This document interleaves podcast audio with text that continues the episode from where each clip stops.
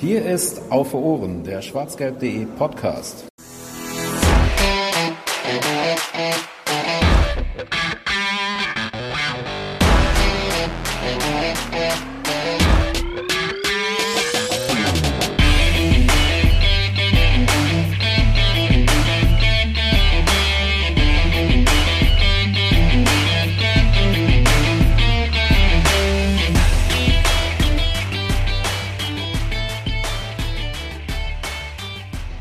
Kaum hat die Saison begonnen, ist auch schon wieder Pause. Und wer sich das alles ausgedacht hat, naja, der gehört auch irgendwie verscharrt. Herzlich willkommen zur 129. Folge vom schwarzgelb.de Podcast Auf Ohren mit dem wunderschönen Titel Fehlstart, Fragezeichen. Denn ähm, ja, wir sprechen nach den ersten drei Bundesligaspielen einmal, wir müssen ja, und bevor jetzt noch äh, schlechtere Spiele dazukommen, nutzen wir diese Länderspielpause, die hoffentlich der BVB auch nutzt.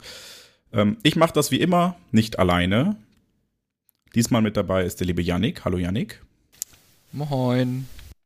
Und ihre Premiere gibt äh, die liebe Nina. Hallo Nina. Hallo. Schön, dass du da bist und äh, ihr da draußen seid nett zur lieben Nina. Wir sprechen, ja, worüber sprechen wir eigentlich, Yannick? Ja, ich habe mir mal ein schönes Programm ausgedacht. Ähm, also, ich bin jetzt hier der äh, Programmchef. Ähm, wir starten heute wie immer eigentlich. Ähm, gibt euch Jens gleich nochmal ein paar allgemeine Informationen. Ne? Das äh, machen wir ja immer so. Dann gibt es News äh, aus der Welt rund um den Beispielverein aus Dortmund. Dann äh, machen wir einen wirklich knurz, kurzen, knappen Rückblick auf die vergangenen Spiele. Ähm, die sind allen noch im Gedächtnis, deswegen ufert das jetzt nicht, wer weiß wie aus. Dann schauen wir uns aber ähm, bei diesen Spielen eben an, was für allgemeine Beobachtungen, welche wiederholenden Ereignisse können wir festmachen und ähm, schauen uns dann im, im Anschluss daran wirklich die konkreten Baustellen des BVB an, die aktuellen Baustellen. Und wenn dann noch Fragen offen sind, äh, schieben wir Hörerfragen ein, die wir diesmal gesammelt haben auf unserem jetzt nicht mehr so brandneuen, aber äh, doch noch recht neuen Discord-Server, dem ihr gerne joinen könnt. Ähm, Informationen findet ihr dazu bestimmt in den Show Notes. Das macht der liebe Volker bestimmt. Ähm, und zum Schluss machen wir dann noch einen Ausblick auf die kommenden Spiele, weil da sind ein paar ähm, ja, Bretter dabei. Allerdings. Äh, mit Discord hast du schon ein wunderschönes äh, ja, Stichwort gegeben wir, wir versuchen uns ja bei schwarzgelb.de auch ein bisschen weiterzuentwickeln und äh, weil, glaube ich, einige Redaktionsmitglieder mit Twitter und vor allem dem Inhaber von Twitter und dem Kurs, mit dem er, nee, Entschuldigung, X, oh Gott, ich werde das niemals X nennen, ähm, den Kurs, auf den er diese wunderschöne äh, Kurznachrichtenplattform schiebt, unzufrieden sind, versuchen wir natürlich jetzt auf neuen Wegen mit euch in Kontakt zu treten, mit euch in Kontakt zu bleiben. Das heißt, wenn ihr Feedback habt, immer sehr gerne an podcast.schwarzgelb.de gerne auch noch bei Twitter an Ohren oder halt, wie Janik gerade sagte, auf unserem nicht mehr Brand, aber neuen Discord-Server. Ähm, außerdem gibt es natürlich noch bvb-forum.de, das schwarzgelb.de Forum mit, ich glaube, mehr als 10.000 angemeldeten Nutzern. Da könnt ihr auch zu jeder Folge in einem passenden Thread runterschreiben, was euch nicht gefallen hat, was euch gefallen hat. Natürlich gibt es auch YouTube-Kommentare ähm, und hinterlasst uns auf jeden Fall bitte eine gute Bewertung bei allen möglichen Podcast-Anbietern. Ja, und äh, das war der allgemeine Teil, den Yannick ansprach. Kommen wir direkt zu den News. Da äh, sind seit der letzten Folge einige Dinge passiert. Zuerst chronologisch ähm, hat Borussia Dortmund an der Auslosung der UEFA Champions League teilnehmen dürfen und ist äh, aus Top 2 in Gruppe F gelandet und zwar gegen Paris Saint-Germain, den AC Mailand und Newcastle United. Drei wunderbare Gegner, die alle in irgendwelchen Investorenhänden sind. Meine Güte, macht Fußball 2023 Spaß. Naja. Äh, noch am selben Tag gab Borussia Dortmund dann die Verpflichtung von Niklas Füllkrug bekannt, ähm, Top-Stürmer und Torschützenkönig der letzten Saison von Werder Bremen und eigentlich auch Top-Stürmer in der Nationalmannschaft, aber ist jetzt in der aktuellen Länderspielpause schon wieder verletzt abgereist. Wie das halt so ist, wenn man beim BVB spielt. Außerdem hat sich äh, Rami Benzebaini bei der Nationalmannschaft verletzt, beziehungsweise musste verletzt ausgewechselt werden. Genauere Infos haben wir noch nicht. Auf dem Transfermarkt begab sich dann außerdem noch, hoffentlich, äh, jetzt zur Zeit der Aufnahme ist es schon durch. Ich weiß es gerade gar nicht. Ähm, also, also, es ist auf der Zielgeraden, Medizincheck steht noch aus. Das ist, okay, äh, das, äh, ja. Torgan Hazard nach Anderlecht wechselt. Ähm, man rechnet von drei bis vier Millionen Euro, oder man rechnet mit drei bis vier Millionen Euro Ablöse und vor allem an der Gehaltseinsparung. Ist natürlich auch smart, jetzt, wo wir eh schon kaum noch Außenverteidiger haben, einen abzugeben, der auf dem Flügel spielen könnte. Aber ihr merkt, ich bin auch überhaupt nicht angefressen, was diese Transferperiode betrifft. Gut, äh, reden wir noch über ein paar schönere Themen. Die BVB Frauen haben ihre ersten beiden Spiele in der Landesliga gewonnen. Ihr könnt sie unterstützen an Freitag, dem 8.9. in Heeren bei Carmen. Oder falls diese Folge erst danach rauskommt, dann sehr gerne am 16.9 beim Doppler im Stadion Rote Erde, denn da spielt außerdem die U23 gegen Viktoria Köln. Und äh, wir haben letztes Mal schon drüber gesprochen. Leider spielen die Frauen auch immer nur dann im Stadion Rote Erde, wenn die U23 das spielt, weil das sonst zu viel Aufwand ist und weil durch die Bauarbeiten im Stadion Rote Erde aktuell dadurch noch, ja, das alles ein bisschen beeinträchtigt ist und deshalb macht man das Stadion nur dann auf, wenn es sich lohnt, also für beide Mannschaften, so dass ihr dann am 16.09. beide gleichzeitig, nein, nacheinander sehen könnt. Und äh, zu guter Letzt noch ein Blick in die, ich sage es jetzt mal liebevoll, Randsportabteilung. Die Handballdamen starten am 9.9. gegen Oldenburg in die neue Saison um 19 Uhr in der Sporthalle in Dortmund-Wellinghofen. Auch da gibt es Online-Tickets, genauso wie für die Frauen und die U23. Und vielleicht sogar für Heimspiele der Profis, denn die liefen zuletzt nicht ganz so erfolgreich. Janik, möchtest du uns oder möchtest du, Nina, uns durch die letzten Spiele führen? Lass mal, Janik, lass mich mal noch üben. okay, dann Ach mach so. du weiter, Janik. Okay, ja, wir haben drei, drei wunderbare Kracher haben wir zu äh, besprechen. Äh, wir sind gestartet am äh, ersten Spieltag in einem Heimspiel gegen den ersten FC Köln, welches wir mit 1 zu 0 gewonnen haben. Dann ging es weiter nach Bochum, auswärts 1 zu 1 und zum Schluss haben wir gegen den ersten FC Heidenheim 2 zu 2 im Westfalenstadion gespielt. Ähm, ich mache jetzt gerne einmal den ersten FC Köln, dann schlage ich den Ball rüber zu Nina, die kann sich schon mal auf Bochum vorbereiten. Und ähm, den Heidenheim überlasse ich Jens, weil er sich so gerne aufregt. Ähm, genau, erster FC Köln. Ich habe das Spiel nicht im Stadion gesehen, ich war im Urlaub da noch. Ähm, ich habe mir das in der Kneipe in Grömitz angeschaut. Ähm, und muss sagen, dass ich das Spiel von Anfang an sehr unattraktiv fand, äh, statisch. Ähm, der BVB hat sich nicht sehr viele Chancen rausgespielt und ähm, ja, die Stimmung in der Kneipe war entsprechend, äh, zumindest bei der BVB-Fans, äh, bescheiden zur Halbzeit und dann, ja, hinten raus erlöste Malen den BVB in Anführungszeichen aus Versehen ähm, in der 88. Minute nach einer Ecke im Fallen. Also ähm, er wollte eigentlich, also er wollte den Ball, glaube ich, anders treffen, aber er hat dadurch irgendwie so eine Bogenlampe produziert, die für den Keeper äh, letztlich dann unhaltbar war. Und so sind wir etwas holprig, aber dann doch erfolgreich in die äh, Saison gestartet am ersten Spieltag. Aus Versehen ja vor allem deshalb auch, weil Donny Malen eigentlich schon ausgewechselt hätte sein sollen zu dem genau. Zeitpunkt. Äh, Bino Gittens war, saß schon in den Startlöchern und ähm, irgendwie gab es, ich glaube, eine Verletzung. Riason, genau. Riason genau, konnte nicht zu Ende spielen. Und dann äh, ist Malen glücklicherweise auf dem Platz geblieben und hat uns da dann noch den Hintern gerettet. Ähm, aber man hat es nach dem Spiel erstmal auf üblich, üb, äh, übliche Startschwierigkeiten am ersten Spieltag geschoben. Ähm, bis es dann weiterging zum VfL Bochum. Ja, ja warte, ich, ich, wollte noch so. tatsächlich oh. eine Kleinigkeit sagen. Das war nämlich so der eine positive Teil an dem Spiel. Ich war im Stadion, Stimmung war okay, war jetzt nicht herausragend, aber es gab so diese, diese anderthalb Sekunden gefühlt, ach, gefühlt waren es vier, ähm, nach dem Malen den Ball geschossen hat und der Ball hinten ins Netz eingeschlagen ist. Das war so eine, so eine Ewigkeit der Stille. Ich weiß nicht, ob die, die Leute, die auch im Stadion waren, die das hier gerade hören, das nachempfinden können, aber ich habe es in dem Moment ziemlich, ich habe es ziemlich genossen, ja, ähm, weil es war wirklich so, keiner wusste, fliegt der Ball jetzt in welche Richtung und geht er rein und geht er daneben und das sah so weird aus und dann kam halt auch diese Explosion. Das war eigentlich ein ganz cooler Moment, auch wenn das Spiel sonst nicht so geil war. Genau, und dann würde ich sagen, jetzt kann ich den Ball dann aber äh, äh, in Richtung äh, Nina spielen und sie darf ihr erstes Statement abgeben zum Spiel gegen VfL Bochum. Ich versuch's mal. Ähm, ich habe das Spiel nämlich auch nicht gesehen. Ich habe das am Netradio verfolgt und ähm, habe dann im Nachhinein auch keinen Nerv gehabt, mir das nochmal im Real Life anzugucken. Ähm, ja, im Prinzip war es eine Kopie von Köln. Ähm, wir haben uns unfassbar schwer getan. Es war unglaublich zäh. Ähm, es war auch irgendwo erwartbar. Ich weiß, das wurde ja auch schon geschrieben, ähm, dass halt Bochum Bochum ist. Ähm, und ja, der Sonntagsschuss, wie es genannt wurde, der geht dann natürlich auch rein, weil es halt Bochum ist. Und ähm, es war einfach nervtötend. Es ähm, hat keinen Spaß gemacht zuzuhören. Es war, es war nur vom Hören unfassbar anstrengend.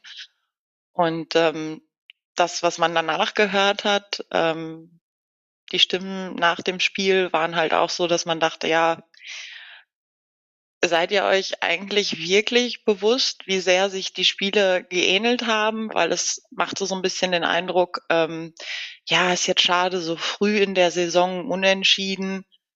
Ähm, es war halt auch schon verdientes Unentschieden. Nicht im Sinne von, dass Bochum Wunder, was weiß ich, wie gut gewesen wäre. Kurz nochmal Recap, Köln hätte wesentlich mehr Chancen gehabt. Ähm, Bochum war halt einfach ein extrem chancenarmes Spiel. Aber ja, man hatte irgendwie das Gefühl, also das Bewusstsein dafür, dass das jetzt kein Zufall war in Bochum, war nicht so richtig da. Und das hatte schon einen guten Schuss Frustration direkt am zweiten Spieltag. Zumindest für mich. Das kann ich sehr gut nachvollziehen. Äh, und mache dann direkt weiter, um das dritte Spiel einmal abzuschließen.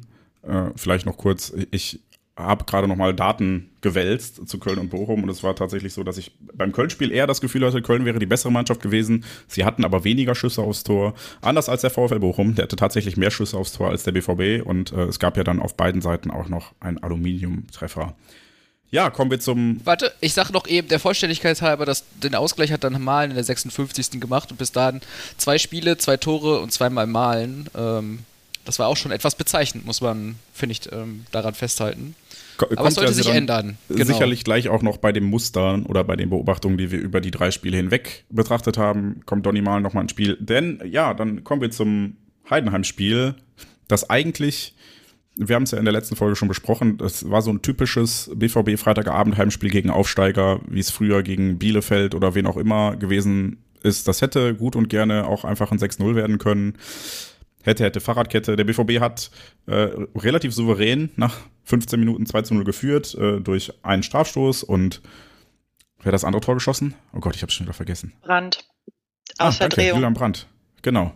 Der, oh ja, stimmt, äh, links Dropkick äh, genau unter die Latte. Richtig. Geiles Ding. Geiles Ding, tatsächlich, ja. Ähm, und ähm, ja, dann plätscherte das Spiel so ein bisschen vor sich hin. Der BVB hat die Kontrolle nicht abgegeben, aber hatte nicht mehr so den Zug zum Tor bis zu Beginn der zweiten Halbzeit. Und dann ging es dann eigentlich richtig los. Und da hätte alleine Donny Malen vor der Südtribüne drei Tore machen müssen.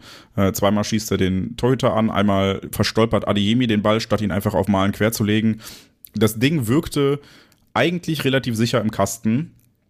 Ja, und dann gab es den, den typischen unweigerlichen Anschlusstreffer nach einem äh, langen Diagonalball.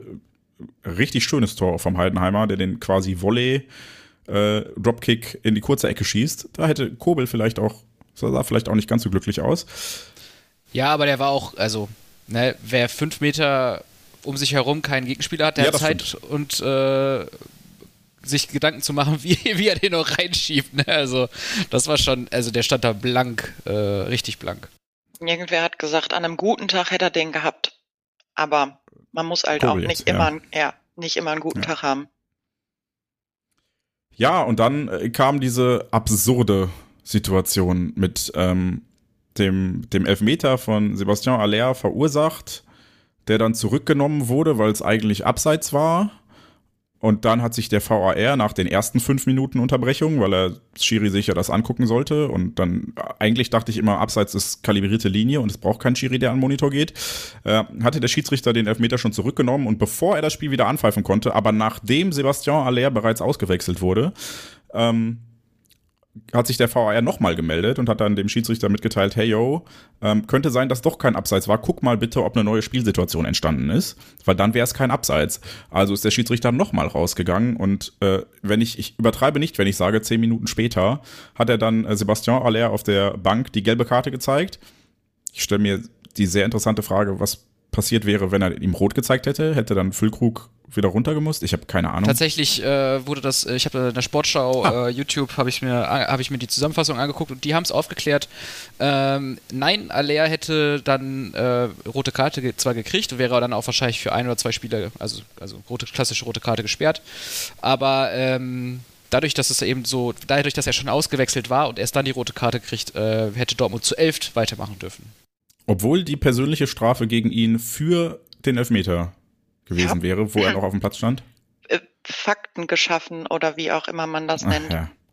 Schafft dieses VR-Ding bitte einfach ab. Es bringt nichts, weil im Stadion am Ende waren es zwölf Minuten Nachspielzeit ähm, und durch den Elfmeter der 2-2 Ausgleich und nicht, dass die Nachspiel Nachspielzeit für den BVB noch irgendwas geändert hätte. Ganz im Gegenteil, ähm, man hatte dann ja eher das Gefühl, der BVB will nicht mal so richtig oder kann nicht mehr, äh, so dass es dann beim 2 2 blieb und einem saftigen Five-Konzert zum Abpfiff. Ja, und äh, damit wären wir dann im Hier und Jetzt angekommen und haben einiges zu besprechen. Worüber wollen wir zuerst reden? Ich würde gerne über den äh, Kader sprechen. Äh, den, über den also Kader das, allgemein? Ja, beziehungsweise um das Auftreten des Kaders, also der Mannschaft. Ne? Also wir ähm, ich habe jetzt das, das Heidenheim-Spiel ist natürlich am präsentesten und da war die erste Halbzeit, hatte ich das Gefühl zumindest, dass der BVB sich stabil, stabilisiert hat ähm, im Vergleich zu Köln und Bochum, wo der BVB meiner Meinung nach sehr unflexibel aufgetreten ist. Ähm, und dann auch sich schnell die Frage stellt, ob das konditionell auch teilweise konditionelle Gründe hat, ob, der, ob die Mannschaft nicht fit ist. Also da können wir auch wieder drüber diskutieren, äh, physisch nicht fit oder auch mental nicht auf der Höhe. Also wenn du gegen Mannschaften spielst, die derart die unterlegen sein müssten und du schaffst es nicht in keinster Sekunde eine Dominanz zu entwickeln, außer vielleicht jetzt mal erste Halbzeit Heidenheim ausgeschlossen, aber ansonsten war es eben so. Wir haben keine dieser Mannschaften in irgendeiner Form wirklich dominiert. Ähm, dann frage ich mich schon, wie das bei diesem Spielermaterial ähm, auch wenn der Kader vielleicht etwas unausgewogen ist, man hat äh, eben keine, keine ähm, Qualität in der Spitze, was ihr ja auch an der ähm, Auftaktfolge zur Saison oder Vorbereit ähm, Vorberichtfolge äh, zur Saison äh, angesprochen habt, dass wir in der Spitze die Qualität verloren haben. Wir haben eben keine so Unterschiedsspieler mehr. Und ich habe da den Verdacht, dass der BVB sich äh, den Plan geschaffen hat, weg von den ähm, äh, Starspielern, die vielleicht auch Unruhe in den Verein bringen könnten, aber den Verein auch eben in den letzten Jahren überall ähm, Haaland, Bellingham, Sancho davor ähm, auch lange getragen haben, dass man sich davon so ein bisschen verabschiedet hat und sagt, äh, wir wollen eine gute Mannschaft bilden und dann eben diese Last äh, auf mehrere Schultern verteilen. Und ich glaube, das geht nicht auf. Ähm, scheinbar, ähm, aber äh, Nina möchte was sagen. Ja, würde einfach nur anschließen. Ähm, es spricht ja im Prinzip nichts dagegen, äh, auf, auf eine Mannschaft zu setzen und auf, auf ähm, ja, ein, ein Wir-Gefühl, weil es hat auch schon funktioniert in der BVB-Geschichte, dass du keine einzelnen Starspieler hattest. Manche sind anschließend welche geworden, aber ähm, das, das hat auch schon funktioniert. Ich finde, das muss man ein bisschen trennen, weil ähm, gerade diese zwölf Minuten Nachspielzeit, ja, auch weil sie so präsent sind, ähm, hatte man halt echt das Gefühl, die könnten gar nicht mehr. Also ähm, dass das körperliche Unvermögen jetzt noch durchzuziehen, ähm, halt auch die, die ähm, Entscheidungsfähigkeit beeinflusst hat. Also das waren ja hanebüchene Fehler, die passiert sind. Ne, also dass, dass so, ein, so ein individuelles Ding wie von Wolf halt mal vorkommt, ja, Gott, das ist ja quasi schon Tradition und wir haben ja gerne Tradition in Dortmund. Aber die, ähm, die Spielweise in der Nachspielzeit war halt wirklich kopflos und ich weiß nicht, ob das nicht eben auch der körperlichen Überforderung geschuldet war. Dabei sollte man meinen, dass am dritten Spieltag noch keine körperliche Überforderung eintrifft. Eigentlich denkt man, da ist die Mannschaft noch fit. Gerade so eine Mannschaft wie der BVB, die ja, wenn es gut läuft, 50 Spieler hat die Saison, müsste eigentlich eine viel bessere Basis gelegt haben. Aber es sah schwer danach aus. Ja, ja, absolut. Wir haben ja auch in der letzten Folge schon darüber gesprochen und wir waren uns nicht ganz einig, ob so eine US-Tour dann wirklich hilfreich ist oder nicht. Vielleicht ist es auch, ähm, wenn wir das Thema ansprechen wollen, noch so ein Kopfding. Denn wir wissen ja alle, und das, das fand ich dann auch ein Stück weit bemerkenswert, wie knapp es im Mai noch war und wie, wie hoch der BVB geflogen ist und wie tief er dann jetzt nach nur drei Spielen schon wieder gefallen ist. Auch im Publikum, das bei Marius Wolf gegen Heidenheim keine Gnade mehr hatte nach dem dritten Fehlpass. Also da, da ging das Raunen schon so laut über die Westtribüne, ja. wenn mich nicht alles täuscht. Ähm, und genauso dieses Five-Konzert. Also das ist natürlich nicht viel Geduld und da ist Kredit halt nicht so viel vorhanden, wie ich eigentlich erwartet hätte nach so einer positiven Saison letztes Jahr und nach so einem knappen Ergebnis und nachdem eigentlich auch viele bei uns in der Redaktion und äh, viele Bekannte von mir gesagt haben, hey, da, bei mir hat sich gerade so eine Trotzhaltung entwickelt, jetzt erst recht. Davon habe ich, spüre ich jetzt gerade nichts mehr. Ja, ich glaube, Caro hatte das auch schon geschrieben, dass, ja, das bei ihr sehr präsent war und jetzt auch schon völlig weg ist. Ähm, wenn das bei Einzelnen so ist, finde ich das eigentlich noch okay. Was mich erschrocken hat, war die Masse. Also die, die Breite an, an ähm, Fans, die halt wirklich massivst wütend waren, wo ich mich dann frage, ähm, liegt das vielleicht auch so ein bisschen an uns, dass wir die Leidensfähigkeit verloren haben? Also bei aller Liebe richtig schlechte Zeiten erinnern sich wahrscheinlich die wenigsten dran, aber man kann es ja mal googeln. Also wir hatten es auch schon wesentlich, wesentlich schlimmer als gerade. Auch eine vergeigte Meisterschaft und dann ähm, ja, ein leichtes Startprogramm, das halt einfach auch kein, keine Möglichkeit schafft zu glänzen. Also, ja klar, ist es eigentlich cool, wenn du reinstartest und hast vermeintlich leichte Gegner. Auf der anderen Seite sind das Spiele, die du im Prinzip nur verlieren kannst. Also es gibt nicht wirklich was zu gewinnen, es sei denn, du putzt die alle drei zweistellig weg. Vielleicht liegt es tatsächlich äh, auch an so ein paar anderen Sachen. Also Yannick sprach ja schon an, ein möglicherweise unausgewogener Kader mit, mit fehlenden Unterschiedsspielern. Und ich glaube, bei vielen ist da auch so ein bisschen vielleicht Frustration über die, äh, ja, über die Transferperiode mit drin. Zumindest bin ich ob dieser Transferperiode relativ frustriert. Ich habe mich zumindest im ersten Moment sehr darüber geärgert, dass wir einen weiteren Stürmer geholt haben, obwohl wir auf den Außenverteidigerpositionen, nachdem wir selber Thomas Meunier so weit aussortiert haben, dass er absolut keine Rolle mehr spielen wird, ähm, so blank sind, nachdem wir in der letzten Folge schon besprochen haben, nur mit drei Innenverteidigern in die Saison gehen werden, was man jetzt bei den Spielzeiten von äh, Kulibali letzte Saison vielleicht machen kann, aber gleichzeitig wollen wir halt Emre Can ja fest auf der 6 etablieren, der auch noch nicht so gut spielt wie Ende letzter Saison. Und, und ich glaube, da spielt viel mit rein, weil ja immer auch bei den ähm, Transfers im Winter, letzte Saison und vor allem jetzt im Sommer gesagt wurde, okay, wir wollen Spieler verpflichten, die dagegen halten können. Wir wollen Spieler verpflichten, die nicht umkippen. Wir wollen Spieler verpflichten, die diese Mentalität und diese Stärke haben.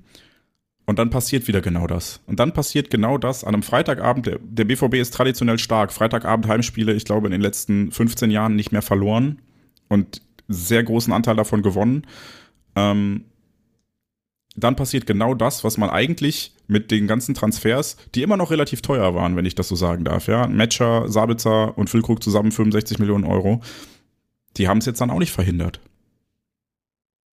Ja, und äh, ich muss jetzt einmal mal ein Plädoyer für die Wut ähm, aussprechen. Ähm, das heißt ja nicht sofort, dass man, dass man, äh, dass man äh, die Mannschaft hasst und äh, den Verein jetzt nicht mehr unterstützt, sondern ich glaube, was da ausbrach ähm, in einem Five-Konzert, weil so ein Five-Konzert in der Regel auch manchmal so einen, so einen spontanen äh, äh, Funken braucht.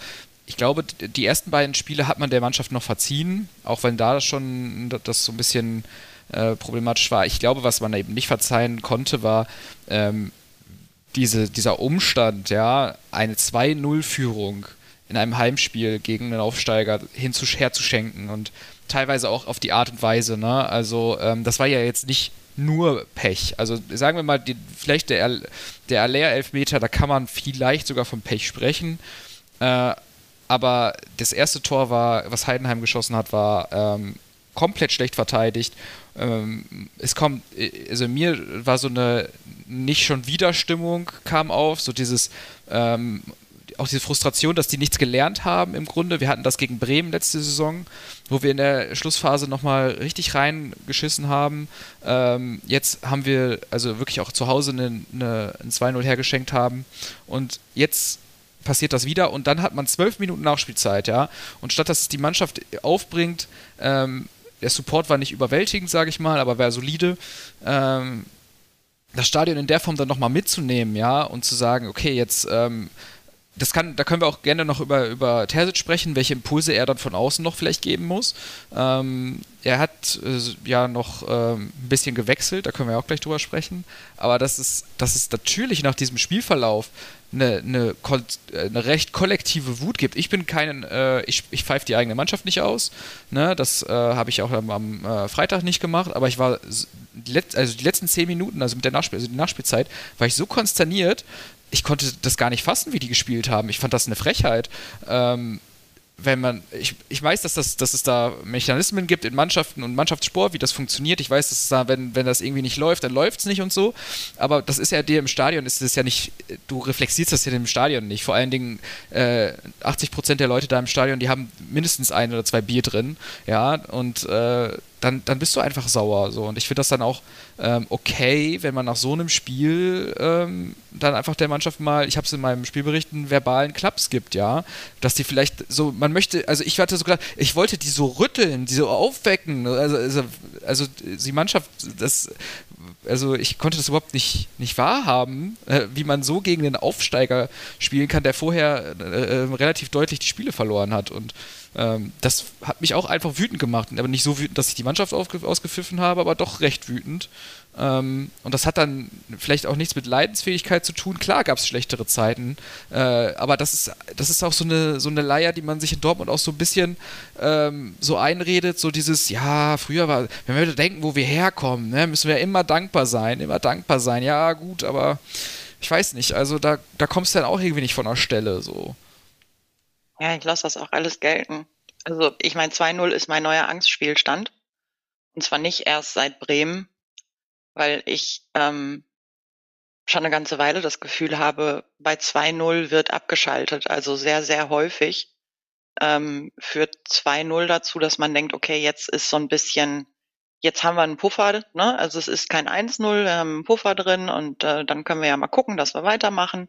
Aber es ist nicht mehr so viel Druck drauf, je nachdem. Und ähm, für mich ist das so eine Ansammlung. Ja, klar, kommen wir von was weiß ich nicht wo und man darf auch mal sauer sein. Ich will da ja niemanden für anzählen. Auf der anderen Seite habe ich halt einen sehr schönen Blick. Ich bin relativ weit oben auf der Tribüne. Und wenn ich dann auf die kleinen Männchen gucke, die dann da so irgendwo am 16er stehen oder diesmal halt haben sie sich nicht ganz so nah rangetraut. Ähm, sie haben sich aber getraut. Ich möchte das ganz kurz anmerken und ähm, naja, kein Lob dafür aussprechen, aber ich fand es schon gut, weil ich habe in meiner Fankarriere auch schon Mannschaften gesehen, die sich direkt verpisst haben und die sich gar nicht abgeholt haben. Also insofern zumindest das. Aber ich habe halt diese Tribüne runtergeguckt und ich habe diese Arme gesehen und diese Gesten und dieses Ausrasten halt auch wirklich ja, vielleicht habe ich auch einfach einen scheiß Winkel gehabt und hatte alle Psychos in meinem, in meiner Blicklinie. Aber das war schon krass, wie, wie die Leute ausgerastet sind. Und ich weiß nicht, wie gesagt, ich vorhin gerade auch schon mal erwähnt, there's no glory in leichtes Startprogramm. Also es gab jetzt nicht wirklich was zu gewinnen. Und ich fand es einen Tick drüber. Ja. Ja, vielleicht, äh, um das einzuordnen oder um, um meine Beobachtungen hinzuzufügen, waren einige der Gesten auch äh, wieder nach oben gerichtet, denn das habe ich in meinem Umfeld so viel gesehen, dass sich äh, um mich herum viele umgedreht haben und versucht haben, die Pfiffe irgendwie äh, andersrum zu kommentieren, im Sinne von pfeift doch die Mannschaft nicht aus. Aber ich konnte es halt auch ein Stück weit verstehen, ehrlicherweise. Weil die, die, haben halt jetzt dann auch das dritte Spiel in Folge nicht gut gespielt und selbst gegen Schott Mainz ähm, hat es eine Halbzeit gebraucht, bis sie gut Fußball gespielt haben. Und dann kann ich halt verstehen, dass man irgendwann denkt so, ey, jetzt kriegt ich euch doch mal zusammen. Ja, ja, eben. Ich verstehe es. Ich fand es ein Hauch zu viel. Also zumindest in meinem, in meinem Blickfeld. Ähm, ich weiß nicht, Yannick, ich will jetzt nicht doof sein, aber warst du schon dabei, ähm, diese letzte Klopp-Saison, wo ja ganz lange immer Ei gemacht wurde und dann irgendwann haben sie sich dann die Pfiffe abgeholt? Also im Stadion war ich, war ich nicht, aber ich habe natürlich damals schon äh, den BVB verfolgt, natürlich. Und da hattest du irgendwie das Gefühl, die Mannschaft wartet jetzt darauf, also ich zumindest, dass sie sich mal einen Satz warme Ohren abholt und will gar nicht mehr Ei gemacht bekommen. Aber wie gesagt, ich fand es gut, dass sie, dass sie stehen geblieben sind, dass sie sich das abgeholt haben, dass sie sich auch für den Support, der vorher da war, bedankt haben, der auch äh, Hänger hatte kann man darüber diskutieren, ob ähm,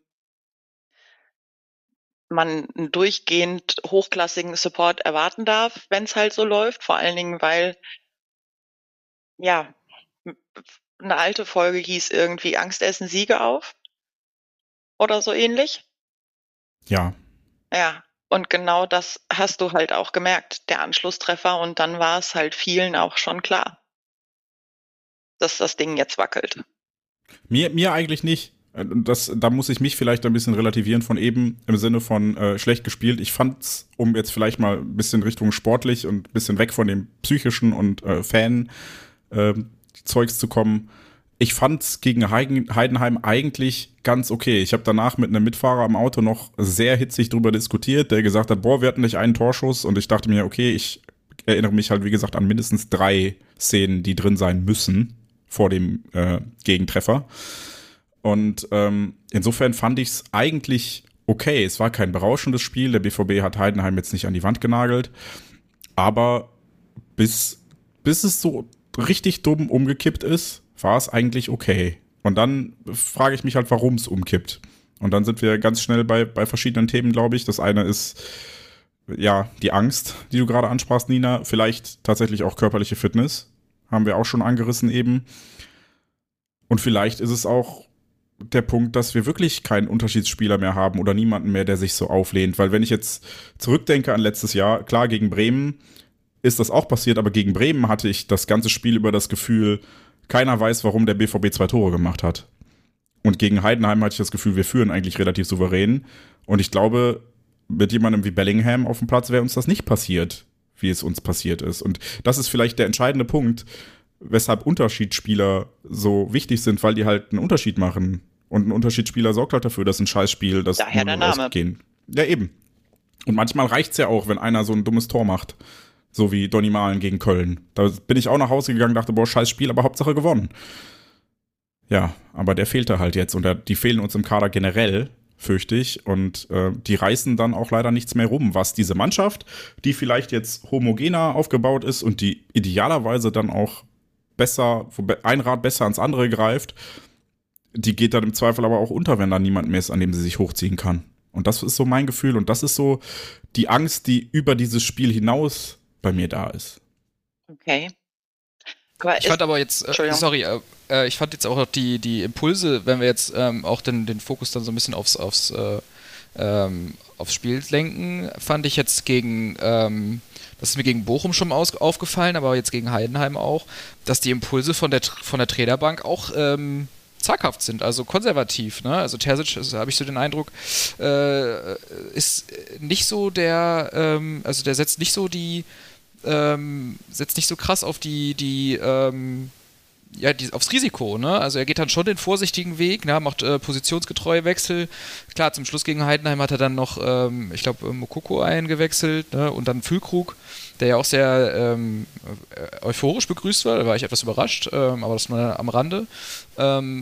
Und ich, aber ist auch die Frage, was kann er noch bringen von der Bank? Er kann jetzt bringen äh, Bino Gittens als, als jungen, ähm, quirligen Spieler, der aber auch irgendwie, finde ich, noch sehr, also jetzt diese Saison noch im Vergleich zur letzten Saison, in den Kurzauftritten, die er hatte, sehr, ähm, ähm, weiß ich nicht, blass wirkt, äh, wo, wo, wo er letzte Saison wirklich tolle 1 gegen 1 Situationen hatte, klar auch mal was verloren und so, aber äh, bisher da doch so irgendwie untergeht und alle, und alle Spieler gehen unter. Ja, es, es, es gibt keinen, und das hatten wir uns ja eigentlich dann auch von Emre Can gewünscht, ja, als Kapitän, dass der dann in solchen Situationen, äh, weil er ja viel mehr der Lautsprecher ist, ähm, da dann die, die Mannschaft zusammenzieht und, und ähm, hochzieht. Aber ähm, das, weil aber Jan ist auch sportlich kein Unterschiedsspieler. Der ist ein solider Spieler, aber das ist eben bei allen ist so, sind alles solide Spieler. Ähm, und ja, ich habe irgendwo mal gelesen, ähm, Dortmund hat sich in der letzten Saison irgendwie Bundesliga-Resterampe geholt. Ja, also schon ein höheres Regal, aber es ist äh, irgendwie doch Resterampe gewesen. Ja, ein Matcher vielleicht nicht, aber auch irgendwie Mittelfeld. Ähm, Sabitzer kam irgendwie von, von, äh, von einer Leihe, weil Leipzig nicht äh, in, in, in München nicht funktioniert hat. Also es ist alles irgendwie so, es, sind, es ist kein, kein herausragender Spieler und das waren wir in Dortmund natürlich jetzt auch lange gewohnt, dass wir einen so einen, so einen, so einen, so einen Kernspieler hatten. Das war Bellingham Haaland. Ähm, Sancho, um den sich auch viel gedreht hat, ja, und, und mit dem auch viel funktioniert hat, so. Ähm, und vielleicht, ähm, um auch doch noch, auch noch das ein bisschen positiv äh, rumzureißen, braucht das einfach viel länger Zeit. Das kann man, so kann man argumentieren mit Sicherheit. So wird wahrscheinlich Terzic auch intern argumentieren. Eine eine Mannschaft zusammenzuwachsen, eine Mannschaft zusammenwächst und das ist, äh, äh, ist, dauert wahrscheinlich deutlich länger, als wenn du dir einen Carry Kane holst, ja, der von seiner Qualität her so stark ist, dass der, dass der ähm, eklatante Kaderfehler in Anführungszeichen ähm, übersch überschminken kann, ja. Das hat das haben Spieler wie Haaland, Bellingham und Sancho durchaus in der vergangenen äh, Zeit auch immer gemacht. Ja, die haben auch viele, viele ähm, Probleme im Kader auch ähm, ja, ähm, überstrahlt, sage ich jetzt einfach mal. Und vielleicht, um vielleicht so einen positiven Twist auch noch reinzukriegen. Wir sind ja noch lange nicht am Ende, aber schon mal so, ne, dass wir jetzt hier nicht ähm, Schwarz-Gelb findet alles scheiße. Das, vielleicht dauert es auch einfach länger, dass sowas also eine homogene Mannschaft und also dieses Team zusammenwächst. Das weiß ich aber nicht, weil ich ähm, eben nicht äh, im Training dabei bin. Ich bin nicht intern bei den Besprechungen dabei. Ähm, das ist nur meine, das ist meine, mein kleiner Strohhalm, an dem ich mich so ein bisschen vielleicht gerade festhalte. Da, ähm, ja, aber wir wollen noch nicht so weit gehen. Ne? Wir können ja noch gerne weiter sprechen. Also siehst du denn irgendwie ähm, äh, Hättest, hätte Terzic aus eurer Sicht denn mehr machen können? Vielleicht äh, Jens mal? Ich weiß nicht, ob er mehr oder was anderes hätte machen können. Ich, ich, also erstmal möchte ich kurz noch auf das eingehen, was du zuvor gesagt hast, äh, mit dem Mannschaft zusammenwachsen. Wenn ich mir die drei Staatsformationen angucke der Spiele, dann sehe ich da Benzebaini, Sabitzer und in, in Bochum Matcher, die letzte Saison nicht da waren. Das ist jetzt für mich nicht so, als müsste da irgendwie, also eigentlich sollte man annehmen, dass da nicht nochmal was zusammenwachsen muss. Eigentlich, vielleicht ist das auch ein, ein Grund des Frustes, ne, dass man jetzt das Gefühl hat, okay, ihr, ihr habt letzte Saison alle schon zusammengespielt. Warum klappt das jetzt nicht mehr so gut wie letzte Saison? Ähm, die Frage stelle ich mir ehrlicherweise auch. Und dann frage ich mich wirklich, warum braucht man jetzt nochmal Zeit, wenn der Kern der Mannschaft überwiegend bestehen geblieben ist? Weil äh, Benzebaini und Guerrero ist ein 1 zu 1 Tausch und Sabitzer und Bellingham jetzt theoretisch ah, zumindest. Zu, ah, theoretisch. Ich, ich weiß jetzt nicht. 1 zu 1. Äh, also, was die Position hm. angeht. Vielleicht nicht, was ja, die Rolle ja. angeht. Ja. Also Benzebaini und Guerrero, also Benzebaini mag mehr Qualität in der Defensive haben. Ihr habt das ja auch ähm, ausführlich besprochen. Ähm, aber die Lösungen, die Guerrero auf der Pfanne hatte, waren schon nochmal von einer anderen Liga. Und ähm, klar, er war unser zweitbester Scorer. Das muss man sich nochmal vor Augen führen. Also, aber ähm, wenn wir jetzt sagen, dass also wenn wir diese Theorie jetzt mal nehmen und sagen, es müsste jetzt noch was zusammenwachsen, dann ist vielleicht vorrangig das größte Problem, dass man lernen muss, dass es eben keinen gibt, der das Ding alleine rockt. Das hat Nachteile, weil der halt, ja, in dem Moment nicht vorangeht und das nicht, das nicht mal eben alleine regelt.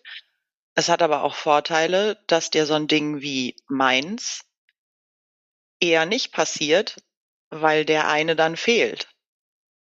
Also du verlässt eine Abhängigkeit, musst aber halt auch erstmal investieren. Also ich sehe es zumindest nicht als, als Ding der Unmöglichkeit an, dass wenn, wenn jeder lernt, ähm, dass es etwas mehr auf ihn ankommt, ähm, dass das nochmal mehr Selbstbewusstsein auch schaffen kann. Und ich ähm, habe so ein im Moment so ein Ding mit Selbstbewusstsein und Arroganz, weil ich das viel gelesen habe, dass, dass Leute halt geschrieben haben, die Mannschaft wäre irgendwo auch arrogant aufgetreten. Ähm, ja, das, also ich sehe da durchaus noch eine Chance drin. Und ähm, wenn wir jetzt sagen, wir haben gar keinen Unterschiedsspieler mehr, ähm, ich habe mir gerade noch mal die Noten aufgerufen. Also Julian Brandt glänzt mit einer 2,5. Das nur mal am Rande. Und glänzt. den fand ich eigentlich. Bitte? Glänzt, habe ich nur noch mal betont mit einer 2,5. Ja. Ja, den würde ich vielleicht noch äh, positiv hervorheben und das wäre dann auch, um auf Yannicks Frage einzugehen, so ein bisschen Kritikpunkt von mir, dass äh, der arme Julian Brandt in den ersten beiden Spielen auf dem Flügel aufgeboten wurde und äh, das halt einfach nicht seine Position ist und nicht seine Position sein sollte. Ähm, das hat dann gegen Heidenheim auch schon deutlich besser funktioniert. Genauso wie ich das Gefühl hatte, dass die Abstimmung zwischen Brandt und Sabitzer und Jan gegen Heidenheim deutlich besser war. Und da hat Sabitzer auch ein bisschen, der braucht natürlich Zeit, einfach in diese Mannschaft reinzuwachsen. Will ich ihm auch geben. Ähm, ich hätte mir nur dann gewünscht vor der Saison, deshalb mein Frust mit der Transferperiode, dass man einen Spieler an einem so neuralgischen Punkt wie im Mittelfeldzentrum nicht erst quasi vor dem Pokalspiel kauft, sondern drei Wochen eher, damit der reinwachsen kann. Ähm, aber ja, der ist mir auch schon positiv aufgefallen gegen Heidenheim mit sehr guten Tiefenläufen. Ähm, hat das auch im Zweikampf öfter mal sehr gut gelöst. Nicht so gut wie Brandt, der genauso wie Malen, den ich auch mal positiv hervorheben möchte an der Stelle, eigentlich an jeder gefährlichen Aktion beteiligt war. Aber das ist halt trotzdem nochmal Unterschiedsspieler auf einem anderen Niveau. Beziehungsweise Brandt, da, da, da müssen wir mal gucken. Ich weiß noch, wie ich letztes Jahr mich sehr darüber gefreut habe oder hätte, dass man den Vertrag mit ihm verlängert und dann war er gegen Chelsea leider verletzt raus nach drei Minuten. Davor lief auch sehr viel über ihn und wenn er die Form wieder, wieder hinkriegt, dann freue ich mich. Aber aktuell hat halt niemand diese Form von letztem Jahr. Und das ist dann das Problem. Wenn sich alle gegenseitig eher runter als hochziehen. Ja, ähm, genau, wenn, wenn wir jetzt auf die Indie, so ist das äh, im Grunde, so sieht es ja, was, was die individuelle äh, Klasse im Moment aus, äh, angeht, aussieht. So. Ähm, ich möchte aber nochmal, noch mal, äh, ich möchte jetzt nicht, dass hier äh, Terzic irgendwie angezählt wird, keinesfalls, aber ähm, ich erinnere mich noch an die Geschichte nach dem Bochum-Spiel, als sich Kobel oder Brandt äh, vor die Kamera äh, oder vor die Mikros gestellt hat, gesagt, wir waren überrascht. Kobel. Oder über, wir, ja, wir wurden überrannt genau, oder wir überrannt, waren überrascht. Gesagt. Nicht überrascht. Da verstehe ich auch nicht, wer bei BVB arbeitet und das falsch abtippt. Naja. Ja, also ähm, anyway, ähm, so oder so ähm, muss man dann schon fragen, wurde die Mannschaft denn, weil Bochum, also ist den meisten Fans ja in der Spielform bekannt, ja, dass die, dass die, wenn die zu Hause spielen, ja, dass die da auch gegen Top-Teams es einfach auch schaffen, eine extrem hohe Disziplin, Laufdisziplin, Körperlichkeit reinzubringen. Ähm, und da hatte Jens am Anfang der Folge schon gesagt, dass wir da ja eigentlich ja, mit den neuen Spielern äh, entgegensteuern wollten. Ja? Wir wollten ja nicht mehr dieses Schönwetterfußballer wie Sancho, der dann, äh, der dann gegen Bochum einen Checker, also weggecheckt wird und dann äh, sich drei, äh, dreimal an einer Seitenlinie kugelt und sich wundert, warum nicht gepfiffen wird. So, das wollte man nicht mehr.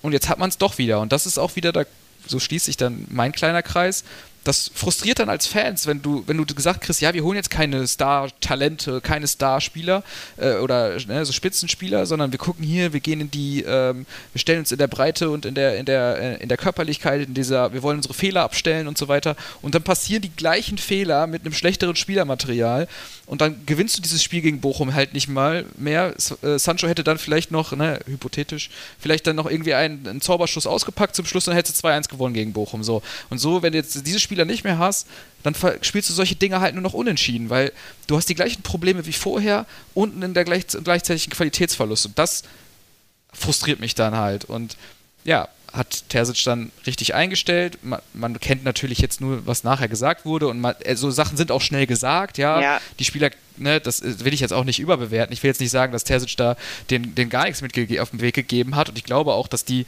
dass er das wohl mit Sicherheit auch angesprochen hat, aber ob das sowas, wie sowas immer hängen bleibt, ist ja auch immer die Frage. Und wenn du da vor der Kamera stehst und du musst dich da rechtfertigen, ja, dann sagst du mal schnell genau was. Das. Ja. Also nee, ich würde die Phrase jetzt nicht überbewerten. Ja, aber man soll es vielleicht ja. auch nicht unterbewerten. Ne? Also, ähm, dass, dass, dass ihm das vielleicht als allererstes eingefallen ist, als Ausrede, in Anführungszeichen, ähm, ist dann schon irgendwie vielleicht auch bezeichnend. Aber das sollte vielleicht was auch einer Mannschaft von ja. Borussia Dortmund nicht passieren, dass die von der Intensität des Gegners überrannt wird. Das ist es gibt genau. wenig, was ich vom BVB verlange, wenn es um Sportliches geht. Und das erste ist, dass sie sich reinhauen. So, die, ich, ich finde, es ist immer legitim, dass man ein Spiel verlieren kann, weil man die schlechtere Mannschaft war. Was nie sein darf, ist, dass man sichtbar weniger Einsatz geliefert hat. Und das ist halt das, und, und insofern finde ich die Aussage alarmierend. Klar, direkt auf dem Spielfeld, meinetwegen, aber der, der Satz, der darf nicht fallen. Ja, ich bin mir nicht sicher, ob der wirklich, also ob der Satz Substanz hatte das, das ziehe ich naja, halt gerade so ein bisschen Wenn ich mir das Spiel vorher so angucke, dann ja. Ich glaube, er hat das schon ja, relativ treffend Ich, kann formuliert. mir nur nicht vorstellen, dass, dass es tatsächlich so war, dass sie vorher nicht drüber gesprochen haben. Also, dass sie, dass sie wirklich überrascht, überrannt wurden, dass, dass, dass keiner damit gerechnet hat, dass Bochum wie Bochum spielt. Das nee, nee, ziehe ich, ich hart glaube, in Zweifel. Richtig, ich, ich glaube, überrannt meint in der, in deshalb mache ich den Unterschied zwischen überrannt und überrascht. Ich glaube, die wussten, dass das passieren wird, aber sie haben sich halt trotzdem ergeben. Sie haben halt nicht dagegen gehalten. Und das ist dann der Unterschied zwischen überrascht, sie haben nicht damit gerechnet, und überrannt, Bochum hat es halt einfach gemacht und sie haben nicht dagegen gehalten. So, und ich, insofern, deshalb ne, darf das trotzdem nicht. Also, du darfst auch nicht überrannt werden von Bochum. Ich weiß, Bochum ne. auswärts ist schwieriges Pflaster, aber das darf nicht passieren. Ich habe jetzt gerade noch mal reingeguckt, wen wir ähm, gegen Heidenheim noch auf der Bank hatten. Also ich würde jetzt sagen, Alexander Meyer war keine Option. Dann hätten wir da noch Hummels, Ryerson, Özcan, Reus und Beino Gitz gehabt. Wen davon hättet ihr denn reingeworfen? Wo sagt ihr, das hätte noch Sinn gemacht und das hätte uns ja, helfen können? Da bin ich immer. Beino Gittens ist halt so, Düren Will ist gerade verletzt, okay, Pech, weil der war, der ist ja auch vielversprechend so von dem, was man hört.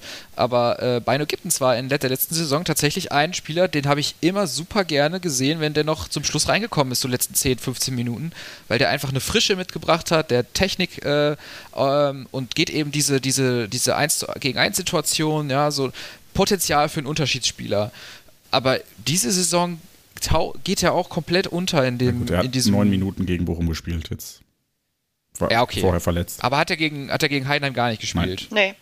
Dann ist die Frage natürlich, warum er nicht gegen Heidenheim gespielt hat, weil da hätte ich ihn dann vielleicht auch gerne noch gesehen. Ich bin ganz, eigentlich ein ganz großer äh, Sympathisant, Fan, wäre jetzt mhm. so viel gesagt, aber Sympathisant von ihm, weil ich seinen Spielstil sehr gut finde, weil mir das Spaß macht, dem zuzugucken. Ja. Was und ich dann was ich damit zeigen wollte, ist, wir haben also sechs Leute noch auf der Bank gehabt und wir reden über Original ein, weil ähm, das Özcan, Ryerson, Hummels, Meier brauchen wir gar nicht drüber reden. So, dann hätten wir jetzt noch zwei mit Reus und Beino Gittens und wir stürzen uns auf Beino Gittens. Also, ich sag mal, ob Terzic jetzt wirklich noch viele Optionen hatte, würde ich mal dahingestellt lassen. Naja, aber Was dass er sie nicht halt hatte, ist ja dann auch. ärgert, ist, ähm, dass es anscheinend keine, keine Option war. Also ich fände es halt schade, dass weder Reus noch Beino Gittens ähm, eine Idee waren. Das kann halt verschiedene Gründe haben. Es kann halt auch einfach sein, dass beide auf der Bank waren, weil, naja, müssen sie voll kriegen. Ähm, aber wie die Trainingswoche vorher aussah, wissen wir ja nun auch nicht. Und das finde ich halt schade. Also ich hätte es halt cool gefunden, wenn die eine Option gewesen wären. Dass wir keine weiteren Optionen haben, ist ja dann auch wieder so ein Punkt, dann reden wir über Transferperiode. Und dann hätte man halt überlegen müssen, okay, Füllkrug ja, nein, der letzten Endes 15 Millionen Euro kosten wird. Ähm, und für das Geld hätte man vielleicht auch, weiß ich nicht, hätte man sich diese Idee, einen zweiten Stürmer äh, zu kaufen, im, im, Juni, hätte man sich diese Frage im Juni gestellt und sie beantwortet, hätte man Marvin Duksch für die Hälfte bekommen. Und der kann auch noch auf dem Flügel spielen. Also, ähm, das ist halt sowas, weshalb ich mich so darüber ärgere, weil ich, ich glaube, es gibt andere Lücken in diesem Kader, aber vielleicht ist Füllkrug auch genau das, was wir brauchen, wenn wir uns die Leistung von Sebastian Aller angucken. Ähm, aber dann halt auch der Zeitpunkt und der Preis. Es, es stimmt an dieser Transferperiode einfach nichts. Also ein Matcher, da haben wir zu Genüge auf menschlicher Ebene drüber gesprochen. Ich habe noch nichts von dem gesehen, was 30 Millionen Euro rechtfertigen soll. Man muss sich, ne, also rein sportlich, ich habe nicht eine herausragende Qualität von ihm gesehen. Ähm, da also Sabitzer kann ich deutlich besser verstehen, sportlich, spielerisch. Ähm, Auf jeden Fall. Aber auch der kam zu spät. So eine Idee musst du halt am Anfang der Transferperiode haben, weil du weißt, dass Bellingham geht seit wahrscheinlich Anfang des Jahres. Und dann kann man sowas halt früher eintüten als eine Woche vor dem Pokalspiel. Ich, es ärgert mich, es ärgert mich ohne Ende. Und äh, wie sehr es mich ja. ärgert, es hat mich so sehr geärgert, ich habe sogar einen Artikel geschrieben. Könnt ihr nachlesen bei schwarzgelb.de.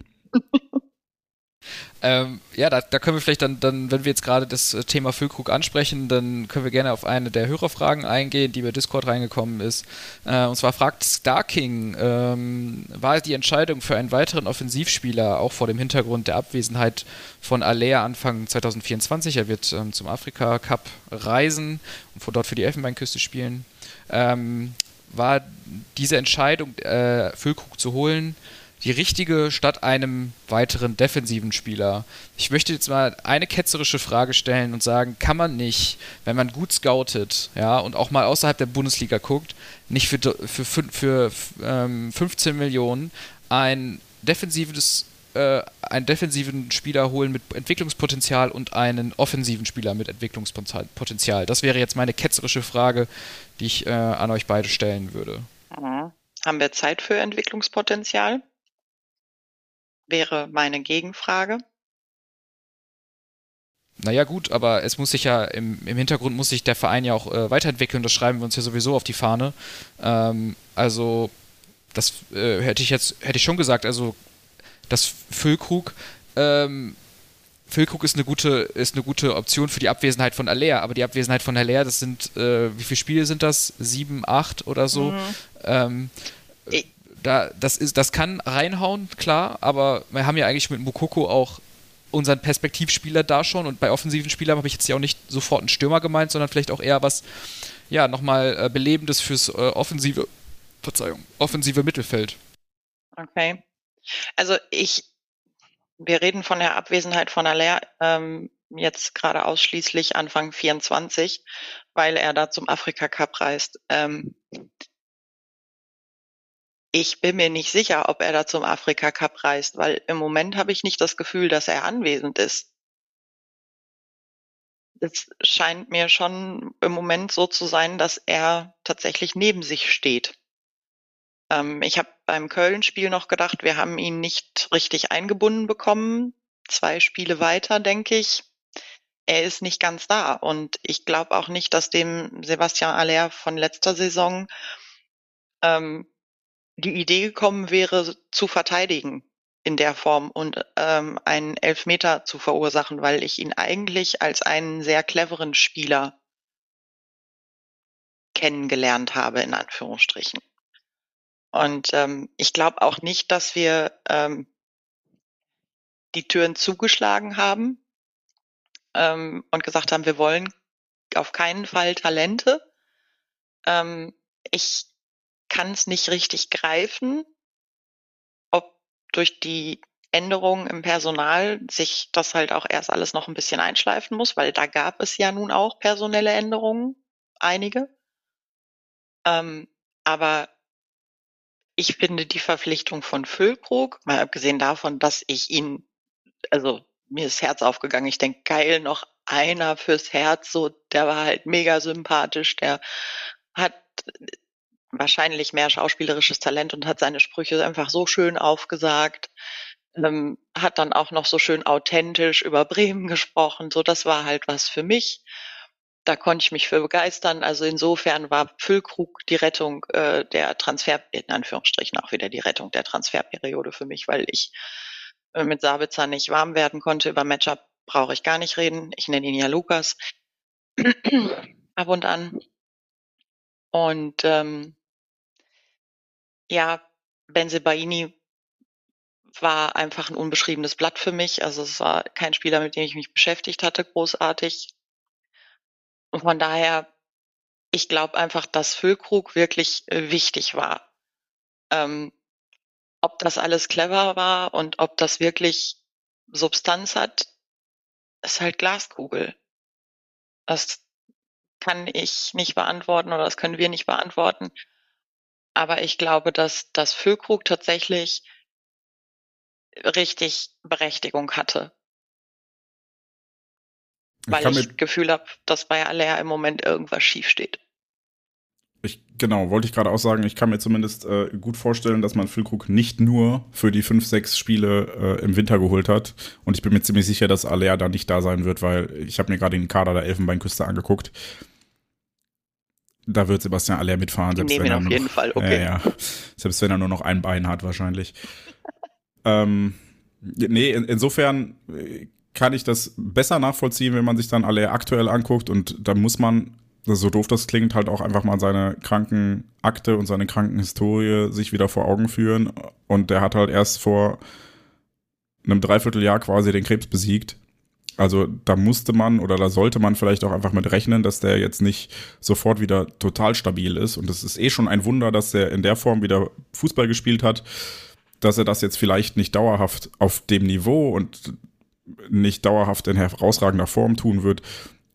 Ja, äh, vor, vor den Gesichtspunkten finde ich Füllkrug auch wieder nachvollziehbarer. Aber nochmal, das, es wirkte alles so panisch und so aktionistisch. Und ich kann total verstehen, Nina, ne, dass du sagst, ähm, Füllkrug ist einer fürs Herz, weil ich fand auch menschlich und isoliert betrachtet, fand ich den ganz cool, den Transfer. Aber weder das Timing noch den Preis und auch was man dann hörte, dass die eine Seite wollte das, und dann hat man ja an, an Bella Kotschap gegraben bis zum geht nicht mehr. Und dann wurde es halt, weil Füllkrug kam, nicht Bella Kotschap. Und ach, das sind so, so Wechselwirkungen, die, die machen einfach, die zeichnen einfach ein Bild von der sportlichen Leitung bei Borussia Dortmund, das mir sehr, sehr schlecht gefällt und das mir sehr viel Sorge bereitet, weil es so planlos wirkt. Es wirkt so, als würde man nur reagieren und hätte überhaupt keine, keine Idee, wie man das Ganze mittelfristig und langfristig macht, wo man ja vorausdenken kann. Und da komme ich immer wieder zurück auf dieses Bellingham-Ding. Man wusste seit Monaten, dass der gehen wird. Man, muss, man wusste es. Man hat ja. Und gerüchteweise wollte man auch, dass er geht. Ich habe auch irgendwo gelesen, dass er sich durchaus noch einen kurzweiligeren Verbleib hätte. Kurz bei, bei mir Dings. vielleicht. Ja, ähm, man wollte das Geld ja auch haben und man hat das Geld bekommen und dann nimmt man da bis zu 77 Millionen Euro ein oder ich glaube 77 Millionen landen dann tatsächlich in der Bilanz, haben wir letztes Mal äh, in der Ad-Hoc-Mitteilung nachgelesen und gibt die dann halt so planlos aus, statt vorher schon Monate vorher schon klar zu machen, alles klar, sobald das Geld auf dem Konto ist, den holen wir, den holen wir, den holen wir. Es wirkt halt so, ach, mal, mal gucken, wer sich noch, wer noch verfügbar wird, mal gucken, wen man uns noch anbietet. Das Füllkrug kann ich ja, wenn es wirklich auf Aleas aktuelle Form zurückgeht und man da so ein bisschen Angst hat, dass es dass nicht der Krebs zurückkommt, aber seine körperliche Belastbarkeit einfach ein halbes Jahr später ein bisschen nachlässt, dann kann ich ja fast noch verstehen, dass es so aktionistisch ist. Aber der restliche Kader ist halt auch nicht gut oder nicht top besetzt. Wir haben mehrfach drüber gesprochen, kein Unterschiedsspieler mehr. In der Defensive ein bisschen dünn besetzt für, meine, für meinen Geschmack. Ich meine, Hummels ist Frührentner.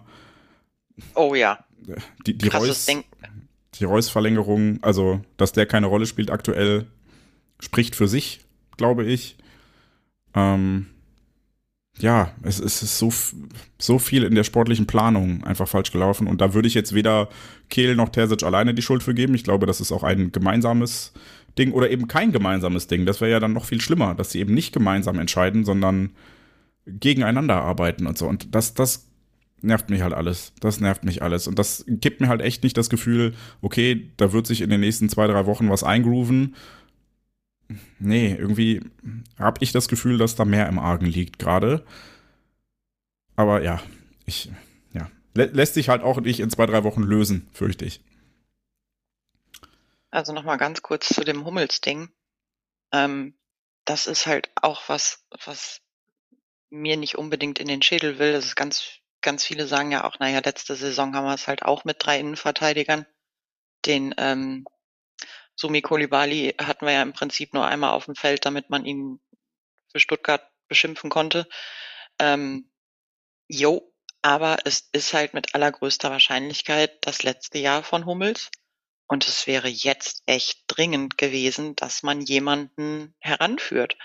Und das finde ich halt komisch, dann jetzt Kulibali zu verleihen. Also klärt mich auf, aber ich, ich raff's halt nicht. Ähm, ja, der braucht Einsatzzeiten, aber rechnet man wirklich damit, dass man die drei Innenverteidiger, die man hat, dann nächste Saison auch noch hat? Oder wie, wie soll's gehen? Oder setzt man auf Papadopoulos? Naja, also Schlotterbeck wird ja auf jeden Fall noch nächste Saison spielen. Süle wird auch noch nächste Saison spielen können. Aber klar, ich ja, habe ja gesagt, ähm, ja, genau, das sind zwei. Ähm, hätte man im Hintergrund schon sich was heranzüchten können. Äh, Kulibali war ja das äh, Perspektivtalent. Äh, also es gibt möglicherweise, also es kann zum einen am Spieler gelegen haben, das wird der BVB wahrscheinlich am liebsten sagen. Der Spieler wird wahrscheinlich sagen, ja, beim BVB hat man mir die Chance nicht gegeben. Und die Wahrheit liegt wahrscheinlich irgendwo dazwischen. Nur wohin das Pendel dann stärker ausschlägt, ist halt letztlich die Frage, ob es der BVB vielleicht auch ein bisschen verlernt hat, seine Talente so äh, voranzubringen. Kann man nur spekulieren, aber ja. Okay, aber also die Laie verstehe ich nicht alleine nicht. War das ein Satz? Ähm, also versteht einer von euch die Laie? Von wem jetzt genau? Fragezeichen. Kulibali. Kulibali wahrscheinlich. Man den, ja, ja, den will man, glaube ich, komplett loswerden. Ich glaube, da sieht man einfach die Qualität nicht und das ist keine Laie im Sinne von, der kommt nächstes Jahr zurück, sondern eine Laie im Sinne von, der wird nächstes Jahr verkauft. Ich glaube, der ab aufnehmende Verein, ich weiß gar nicht, wer es war, auch irgendwas aus Belgien, Royal Antwerpen, Royal Antwerpen. Ich kann mir einfach vorstellen, dass die es nicht auf einen Schlag bezahlen konnten jetzt. Ähm, insofern verstehe ich, dass man ihn los wird, wenn man das Gefühl hat, der wird nicht die Klasse erreichen, die es benötigt, um bei Borussia Dortmund ein Innenverteidiger zu sein, der auch in dem Champions League Achtelfinale spielen kann. Fair, alles cool, aber dann muss ich halt jemanden holen, von dem ich das denke oder von dem ich das erhoffe, damit der dann in diese Rolle reinwachsen kann, weil, ne, wie Nina eben sagte, Mats Hummels wird das nächstes Jahr nicht mehr spielen können, nehme ich an. Aber das ist ja genau die Diskussion, die wir letzte Folge schon hatten, dass, dass ich Verfechter davon war, einen Innenverteidiger zu holen. Und Fanny wollte noch einen Stürmer. Schade, dass er gar nicht da ist. Der hätte sich sicherlich gefreut.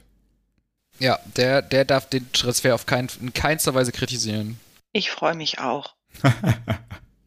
das ist schön. Also, okay. Money, I got your back. Aber du freust dich, weil es Fülle persönlich ist und nicht, weil es noch ein weiterer Stürmer ist. Ähm, tatsächlich freue ich mich auch, weil es ein weiterer Stürmer ist. Ähm, ich sehe bei Mokoko halt auch irgendwo die Chance, dass wir ihn nicht als unbedingt einzelnen Stürmer einsetzen müssen. Ähm, ich finde, dass Mokoko halt so wie es bis jetzt gelaufen ist, ähm, auch seine, seine Berechtigung hat, weil er halt quirliger ist. Ne, das, das kann in bestimmten Spielen und in bestimmten Spielphasen halt auch durchaus Vorteil sein. Ähm, aber ich habe halt eben ja diesen großen Gedanken, dass ähm, wir bei Aller das nicht übertreiben dürfen. Und deswegen ist das was, was, was mich halt echt ja, beruhigt, in dem Sinne, dass wir jemanden noch haben, der ein ähnliches Profil bietet. Und ich, ich glaube, dass ich glaube einfach, dass der Transfer wichtig war. Also ne, wir haben sie ja alle schon einmal kurz durchgekaut, aber äh, vom Füllkrug halte ich tatsächlich viel. Dann äh, wollen wir fast schon hoffen, dass, dass, du am Ende richtig liegst oder vielleicht auch nicht, je nachdem, wie, wie man es sieht. Ähm, ich glaube zum Beispiel Mokoko, ich fand den letztes Jahr in der, am Ende der Hinrunde richtig gut. Als er dann Modest endlich verdrängt hatte, ähm, hat er auch seine Tore gemacht. Und ich habe so ein bisschen die Befürchtung, dass nicht auf Mokoko zu setzen auch wieder ein, eine taktische Schwäche von Terzic offenbart. Dass er halt nicht kann mit anderen Spielertypen, weil wir haben auch andere Spieler, die vorne auf der neuner Position spielen könnten. Donny Malen. Äh, aber das war doch letzte Saison Terzic, der mit Mokoko ja, gespielt hat, oder? Eben, deshalb verstehe ich ja nicht, weshalb er sich so immens dafür eingesetzt hat, jetzt noch jemand anderen zu holen, wenn er Mokoko doch eigentlich in der Hinterhand hat. Nachdem er letzte Saison ja mit ihm gespielt hat. Aber ja. Ja, deswegen, deswegen meine, ähm, mein Ansatz zu sagen, dass es verschiedene Situationen sein könnten. Weil wir haben ja auch schon gesehen, dass Mukoko verhungert ist. Also, dass er sich auf den Kopf stellen konnte und, ja, und äh, kam, kam nicht durch. Ne? Also diese, diese Quirligkeit und das, was, was er an, an Attributen hat und seine Stärken sollten zumindest aus, aus meiner Sicht dann halt genutzt werden, wenn sie ähm, Sinn machen, wenn das vom Gegner, vom was weiß ich, Gott, ich bin ja kein Trainer, aber ähm, wenn es halt passt und wenn du eben sagst, du brauchst was anderes, so ein bisschen mehr in diese kantige, bullige Richtung geht, Durchsetzung stärker, je nachdem auch, was du für Abwehrspieler äh, Brocken da hast, macht es vielleicht dann Sinn, oder meine, meines Erachtens nach macht es dann Sinn, noch jemanden zu haben, der sich da körperlich besser durchsetzt. Aber kann. eigentlich ist ja Aller genau das andere. Ja. Und dann ist, ist die Frage, ist.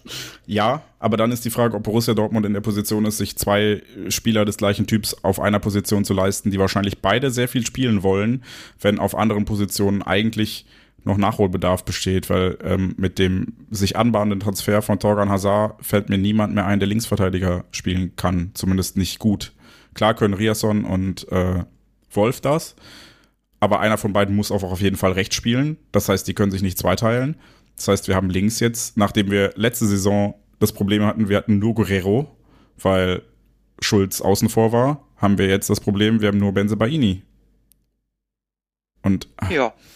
Ne, das sind halt so Sachen, wo ich mir denke, okay, ist es unter den Gesichtspunkten notwendig, einen zweiten Stürmer mit dem gleichen Profil wie unseren Stammstürmer zu kaufen? Oder hätten wir nicht woanders nachlegen sollen oder müssen? Oder hätte man das nicht wie ich ja eben schon sagte, einfach äh, langfristiger bedenken können und dann hätte man halt Marvin Duksch geholt, der sowohl auf dem Flügel spielen kann, der immer noch groß und kräftig ist und bullig, der einen guten Freistoß hat, der eine Ausstiegsklausel hatte von 7 Millionen Euro im Juni. Und hätte man da halt schon überlegt, okay, könnten wir, dann hätte man halt jetzt noch Geld gehabt, um trotzdem noch einen Verteidiger zu holen. Und nicht alles zwei Tage vor Transfer oder am Tag vor dem Transferschluss in Füllkrug zu investieren. Also räumen wir gerade die Bude auf. Nee. Und zwar so viel und so gründlich und so feste, dass wir ähm, ja jetzt, ich sag mal, gerade keine Couch haben. Und ein Esstisch fehlt eigentlich auch. Nee, das aber wir nicht. müssen so dringend aufräumen. Das nicht, aber ich, ich, mich frustriert halt diese Kurzsichtigkeit. Mich frustriert, dass ich das Gefühl bekomme, das sind, das war Aktionismus und das war Panik und das war nicht von langer Hand geplant. Obwohl man wie gesagt, mit dem Bellingham-Geld konnte man lange planen. So hat man nicht. Ich bezog mich jetzt äh, auf den Hazard-Abgang. So, also, nee. weil ich meine, dass das Ziel ist, dass wir die, die dicken Verträge loswerden korrekt, wollen, korrekt. dass wir mehr ähm, leistungsbezogene Verträge wollen und und und und und. Also ne, das ist ja, das ist ja tatsächlich ein Konzept, das zumindest auch kommuniziert wurde. Ist halt die Frage, inwiefern man das umsetzt, wenn man dann Marcel Sabitzer holt, der vom FC Bayern kommt. Aber ja, äh, in, insofern begrüße ich ja auch, dass Hazard einen neuen Verein gefunden hat, weil ich glaube, er hätte bei uns keine große Rolle gespielt, stand gegen Heidenheim nicht im Kader, äh, wurde gegen Köln allerdings noch eingewechselt, wenn mich nicht alles täuscht, oder an Bochum, eins von beiden. Ähm, ja. Genau wie Meunier, dem man ja auch relativ klar gesagt hat, er wird keine Rolle spielen und dessen Frau dann entsprechend auf Social Media austeilt und sowas. Ähm, da finde ich ja gut, dass man die los wird, wenn man sie los wird, aber gleichzeitig muss man halt gucken, dass der Kader noch genug Qualität und Tiefe hat an den richtigen Stellen und man nicht, ja, das Geld äh, für, meines Erachtens nach äh, luxusmäßig in eine Position investiert, in die man es nicht hätte investieren müssen wenn an anderen Stellen der Schuh drückt. Aber ja, deswegen ja. die Frage. Räumen wir gerade zu gründlich auf? Also, ne, so, ich sage jetzt mal, du hast jetzt ein bisschen Lieferschwierigkeiten, ähm, hast das in der Transferperiode nicht hingekriegt. Aber ist der Ehrgeiz jetzt, dieses Konzept, dieses neue Konzept umzusetzen, zu groß? Nee, das glaube ich nicht. Also ich weiß nicht, ob wir uns an 15 Millionen Füllkrug jetzt aufhängen müssen, wenn wir, wir haben ja gerade drüber gesprochen, es sind insgesamt 65 Millionen für die, für die drei neuen. Ey, wir können uns gerne über die 30 Millionen für Felix Metscher unterhalten. ja, auch. Und die nebenbei ähm, wahrscheinlich auch deshalb gezahlt wurden, weil man wusste, dass das Geld von Bellingham da ist. Wenn man das gemacht hätte, wie du es gerade vorgeschlagen hast, dass man halt früher losgeht, hätte man den Preis vielleicht nicht ganz so hoch ähm, getrieben bekommen. Ja, absolut. Aber also ich finde das gründliche Aufräumen gut. Ähm, um die Frage zu beantworten, ich glaube nicht, dass wir es zu gründlich tun und ich freue mich, dass immerhin an der Stelle mal ein bisschen nach Konzept gearbeitet wird. Ich, ich zweifle nur so ein bisschen an einem Konzept, wenn man auf der einen Seite sagt, wir müssen die Großverdiener loswerden, auf der anderen Seite halt Sabitzer und Füllkrug holt, die jetzt nicht wenig Geld verdienen. Also gefühlt haben wir das dann nur getauscht und nicht wirklich verringert, weil also letztes Jahr, wenn man sich den Geschäftsbericht anguckt, war es der teuerste BVB-Kader der Geschichte. Und ich fürchte, das wird nächstes Jahr erneut so sein, weil man es halt A nicht hinkriegt, die Leute loszuwerden wie Meunier.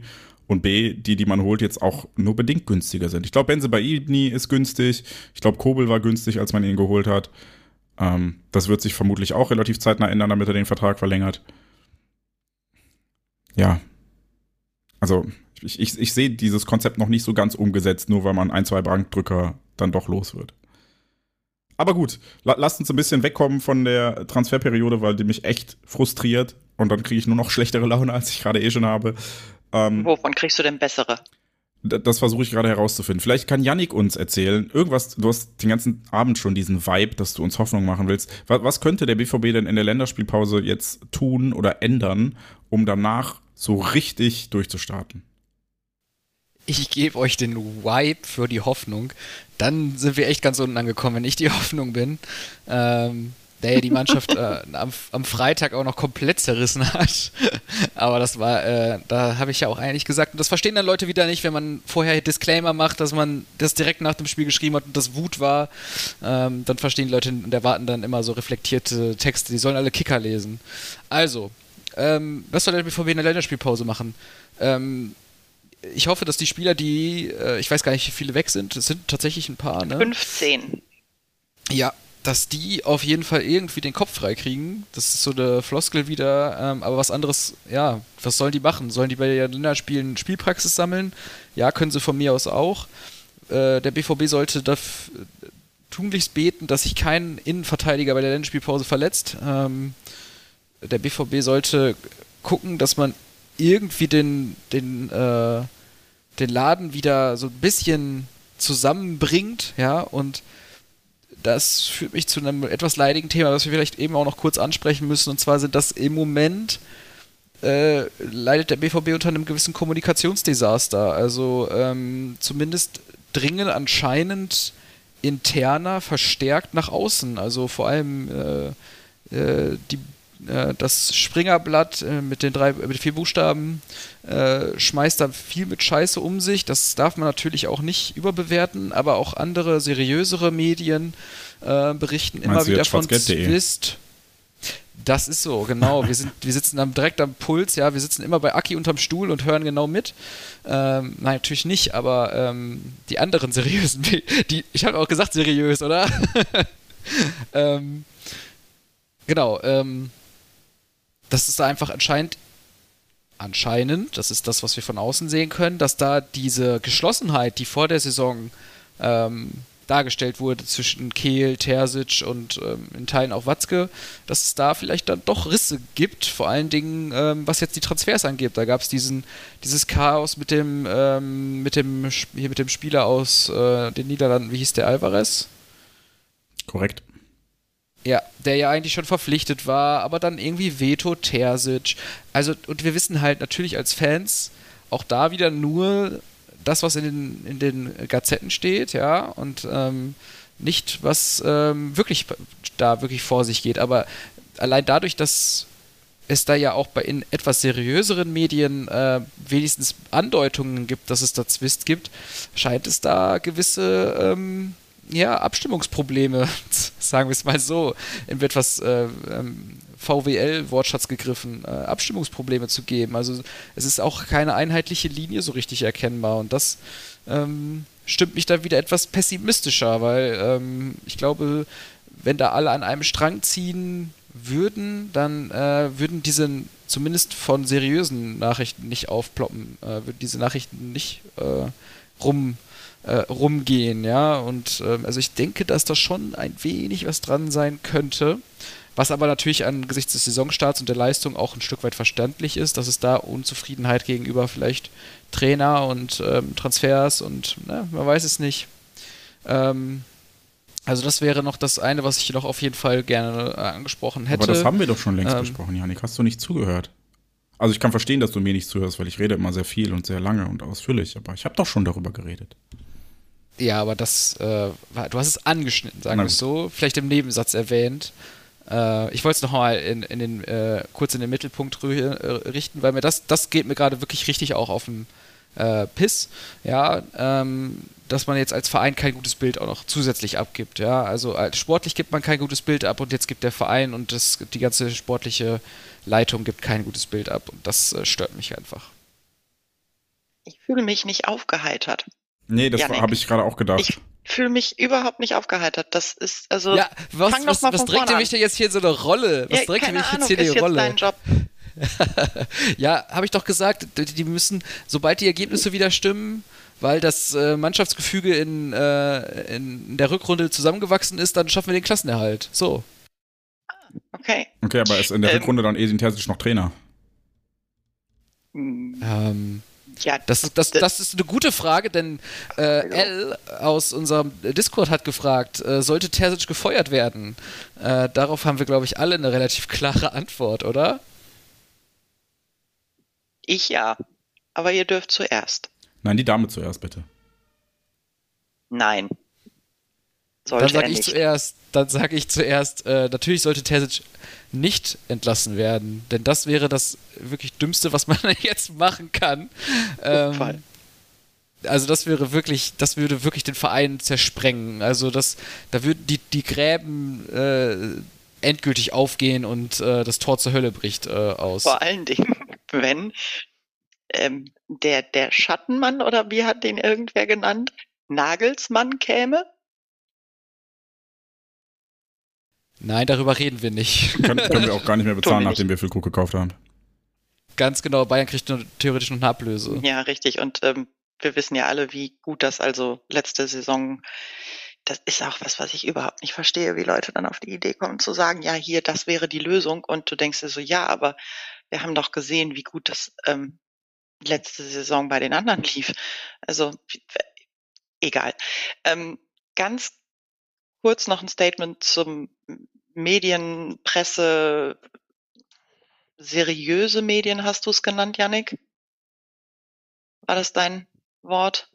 Ja, also seriösere Medien. Ja. Man muss ja immer vorsichtig sein. Bei Sport, ich, der Sportteil ist immer gut. Ich wollte gerade sagen, das ist so mein Gefühl irgendwie, haben alle im Moment so ein, äh, so ein Ehrgeiz, irgendwas zu machen. Also, ne, ich meine, wir haben lange und breit über unsere Probleme gesprochen und ich, ich finde auch, wir haben ja mit, mit relativ wenig Verblendung und relativ wenig ähm, romantischer Verklärung, also zumindest ihr seid da ein bisschen besser als ich, ähm, uns Gedanken gemacht, aber ich finde es halt schon ausufernd anstrengend, wie sehr sich darauf gestürzt wird, jetzt auch jedes Ding zu nehmen. Und ja, es macht diesen Eindruck, als würden da Sachen geleakt, aber ich weiß halt auch nicht, wie ernst ich das Ganze nehmen soll, weil ich finde es halt irgendwie mega übertrieben, ähm, was da gerade abgeht in der, in der kompletten Berichterstattung. Und das zieht sich halt für mich auch in diese seriösen Medien durch, weil ich mir denke, so was los bei euch? Also ja, wir haben da so einen Schwelbrand und nein, mit dem Startprogramm und den Ergebnissen kann man nicht zufrieden sein. Aber mir drängt sich halt der Verdacht auf, dass das über die Maßen noch befeuert wird. Also mehr als eigentlich nötig. Weil es halt geil ist, weil es halt zieht, weil das jetzt vom Storywriting natürlich mega Geschichte ist, dass du ja gerade noch diesen Kuschelkurs hattest und dieses letzte Spiel gegen Mainz und so, so diese kollektive Umarmung und wir heulen alle gemeinsam und trösten uns, was weiß ich nicht was. Und jetzt, uh, drei Tage, äh, so drei Tage, haha, aber drei Spieltage später ist halt, boah, wird gepfiffen und alle können sich nicht mehr ausstehen. Ich nehme es nicht ganz für voll. Um die Frage von L zu beantworten, nein, Terzic sollte nicht gefeuert werden. Aber ich glaube auch nicht, dass es, wie äh, Yannick beschreibt, dann zur endgültigen Spaltung käme oder wie auch immer, wenn ich mir so in den sozialen Medien angucke, wie groß die Kritik an ihm mittlerweile ist. Insbesondere halt von solchen Leuten, ähm, sie wird auf Twitter immer liebevoll die Spielerbild-Bubble genannt, ähm, die halt leider auch überwiegend valide Kritik an der sportlichen Leistung der Mannschaft üben. Denn, und, und so weit muss man dann gehen, nach anderthalb Jahren oder fast zwei, wenn man die erste Amtszeit mitrechnet, hat Edin Terzic es jetzt noch nicht geschafft, so sein, seine Idee von Fußball so klar sichtbar auf den Platz zu bringen, dass man dann am Ende des Tages immer denkt, ah, okay, das ist BVB-Fußball und okay, ich verstehe den. Und ich habe schon relativ häufig noch das Gefühl, dass Terzic ausgecoacht wird. Nicht zuletzt von Heidenheim. So, wo du denkst, okay, Heidenheim macht mit zwei Wechseln, sorgt dafür, dass unser Spiel komplett umkippt. Das darf, also da musst du dann halt auch als BVB sagen, da brauchst du einen Trainer, der die Qualität hat. Ob Edin Terzic das ist, will ich gar nicht sagen an der Stelle. Ähm, ich will nur sagen, dass ich glaube, dass die Antwort darauf nicht so eindeutig ist, wie ihr beide sie jetzt gegeben habt. Ich persönlich würde Edin Terzic sehr gerne behalten. Ich sehe aber auch seine Schwächen. Gleichzeitig denke ich mir halt, ich würde auch Sebastian Kehl ganz gerne behalten, aber ich sehe auch seine Schwächen. Ich sehe auch die Schwächen von Aki Watzke und so weiter und so weiter. Mhm. Und ähm, insofern. Äh, Den willst du aber nicht behalten. Der, der hat auch seine Rolle. Ist halt die Frage, ob er sie spielt gerade und ob er sie gewinnbringend spielt für Borussia Dortmund oder ob er sie nicht gewinnbringend spielt. Und das gilt für alle drei an der Stelle gerade. Insofern ähm, ja, würde ich die gerne behalten, aber ich fürchte auf der einen Seite, dass an diesen äh, an dieser Uneinigkeit mehr dran ist, als uns lieb ist. Und auf der anderen Seite, ja, dass halt auch alle drei nicht immer die vollen Kompetenzen haben, die sie benötigen würden, um die Rolle, die sie gerade ausfüllen, so auszufüllen, dass sie für Borussia Dortmund am besten ist. Und dann wird irgendwann, wenn jetzt keine Ergebnisse folgen, wahrscheinlich zuerst Terjits Stuhl wackeln. Oder der von Kehl. Ich weiß es gar nicht. Ich habe ich hab so das Gefühl, die sind, ja, sind ja beide erst seit Sommer letzten Jahres offiziell in ihren Ämtern, aber keine Ahnung. Das ist, kann halt nicht ewig so weitergehen, wie es aktuell läuft, denn dafür muss Borussia Dortmund oder ist Borussia Dortmund auch viel zu großer Konkurrenz im Kampf um Platz 4 ausgesetzt. Ähm, wenn man sich anguckt, dass Leverkusen aktuell einen ganz guten Ball spielt und dass Leipzig was die eingekauft haben und sämtliche Transferrekorde vom BVB pulverisiert haben in diesem Sommer, dann ähm, kommt da halt was nach. Union hat gut eingekauft, Freiburg drückt. So, dieser Platz 4 ist nicht mehr so ein Selbstläufer, wie es vielleicht in den letzten Jahren war. Und da muss halt ein Rad ins andere greifen. Und deshalb würde ich nicht ausschließen, dass Terzic und oder Kehl vielleicht auch beide das Jahr nicht überleben beim BVB. Keine Ahnung.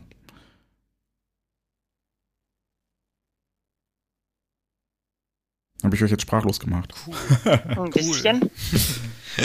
also ich würde es mir wünschen. Wie gesagt, ich finde Terzic äh, menschlich, wie ich in meinem Artikel ja auch geschrieben habe, absoluter Glücksfall. Aber ähm, vielleicht muss der BVB dann auch äh, handeln und ihm jemanden zur Seite stellen, der einfach ein bisschen besser ist als die Co-Trainer, die bisher da waren. Jemand, der ihm halt dann dieses, dieses taktische, spieltaktische noch ein bisschen aus der Hand nimmt oder ihn zumindest dahingehend berät, wie er es dann schafft, seine Idee, die ja vorhanden ist, egal mit wem du sprichst, alle sagen, Terzic hat eine Idee, Terzic will was spielen und er kann dir auch sehr gut, also uns dann oder Journalisten oder wie auch immer, kann auch sehr gut erklären, was er spielen will und hat macht sich super viele Gedanken, ist ein super intensiver Arbeiter, der 14 Stunden am Tag Borussia Dortmund lebt. Aber es, man sieht es halt noch nicht so auf dem Platz und es greift noch nicht so und letzten Endes ist es sein Job, dass es das tut. Und am Ende, um die Floskel jetzt noch zu Ende zu spinnen, ist der Trainer immer derjenige, der als erstes gegangen wird, wenn die Ergebnisse nicht stimmen. Ja, das ist korrekt. Gut, danke. Habe ich auch mal was Richtiges gesagt in diesem Podcast? Sehr schön. Nein, aber Spaß ja. beiseite. Es ist ja, ähm, das ist halt leider ein Fakt. Ich frage mich nur, ob das immer das cleverste ist. Nee, also das so zu machen. Wenn man sich anguckt, wie es bei Borussia Dortmund in den letzten Jahren lief und dass auch äh, Watzke zuvor schon nicht immer die richtige Wahl getroffen hat, was den Trainer betrifft, haben wir ja auch schon zu Genüge in vorherigen Episoden besprochen. Ich kann dir jetzt leider nicht sagen, in welcher. Aber ähm, einige. Eben, eben. Fanny ist ja auch großer Verfechter davon, dass es nicht am Trainer liegen kann, wenn es beim fünften Trainer immer noch schief läuft. Ähm, ja, aber im Zweifel ist das der Stuhl, der als erstes fällt. So leid es mir tut. Ich cool, dann haben wir jetzt Terzic angezählt. Frag mich ja, halt, Stuhl ob man wackelt. das wirklich machen muss. ja, der BVB muss das machen, weil der BVB verdammt äh, von den Geldsäcken aus der Champions League abhängig ist. Und wenn die dieses Ziel ähm, oder vielleicht sogar die kompletten europäischen Plätze aus dem äh, Blickfeld geraten, dann wird, bin ich, da bin ich auch felsenfest überzeugt, dann fliegt auch der äh, Edin Terzic. Also Klopp damals, das war, der hatte so einen heftigen Kredit, der konnte auch Mittelfeld erst vor, ähm, spielen, aber Terzic, der hat noch, der hat, ne, der hat uns den Corona-DFB-Pokal geholt und ähm, sonst hat er uns erstmal noch nichts äh, Gewinnbringendes eingebracht. Ähm, deswegen glaube ich, dass er, dass er geht. Ge äh, geht, wenn es eng wird. Ich wollte gerade sagen, jetzt hättest du dann aber den Trainer angezählt. Nein, der sitzt Felsen, der sitzt, der sitzt bombenfest im Sattel. Naja, aber wir haben halt gerade auch über eine aktionistische Transferphase gesprochen.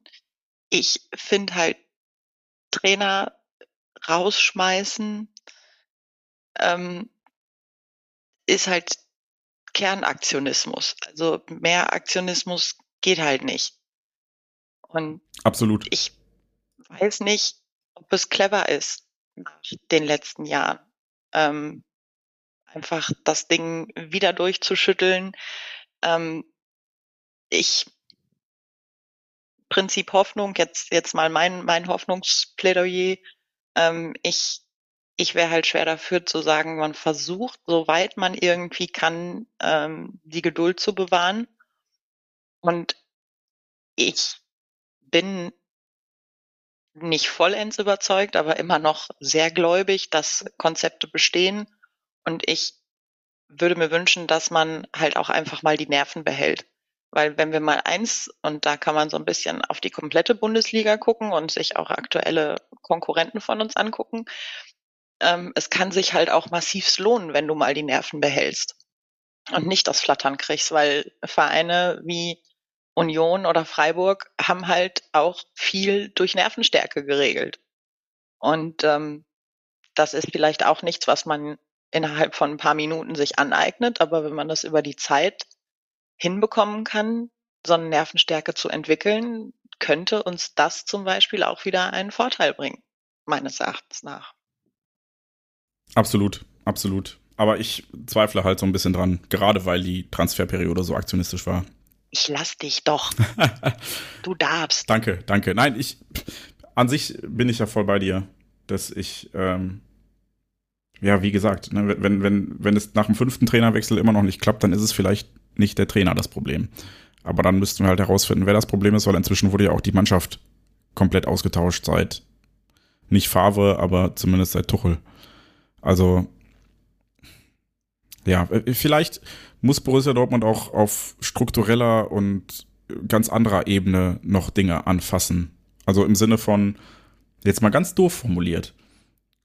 So jemand wie Sabitzer, der kommt zum BVB nicht in der Spitze seines Könnens, sondern weil er es nicht geschafft hat, sich bei den schwereren Fischen durchzusetzen.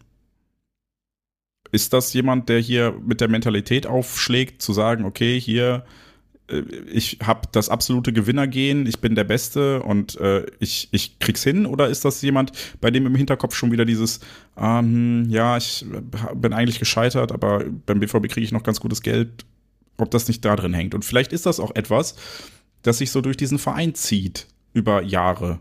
Ich will nicht davon, davon reden, dass ich das im Mai äh, unangemessen fand, die Mannschaft da aufzufangen. Ganz im Gegenteil, weil ich habe ja in der Folge direkt danach schon gesagt, ähm, dass ich das, dass das kein Abfeiern der Verlierer war, sondern ein Auffangen, eine total menschliche Sache.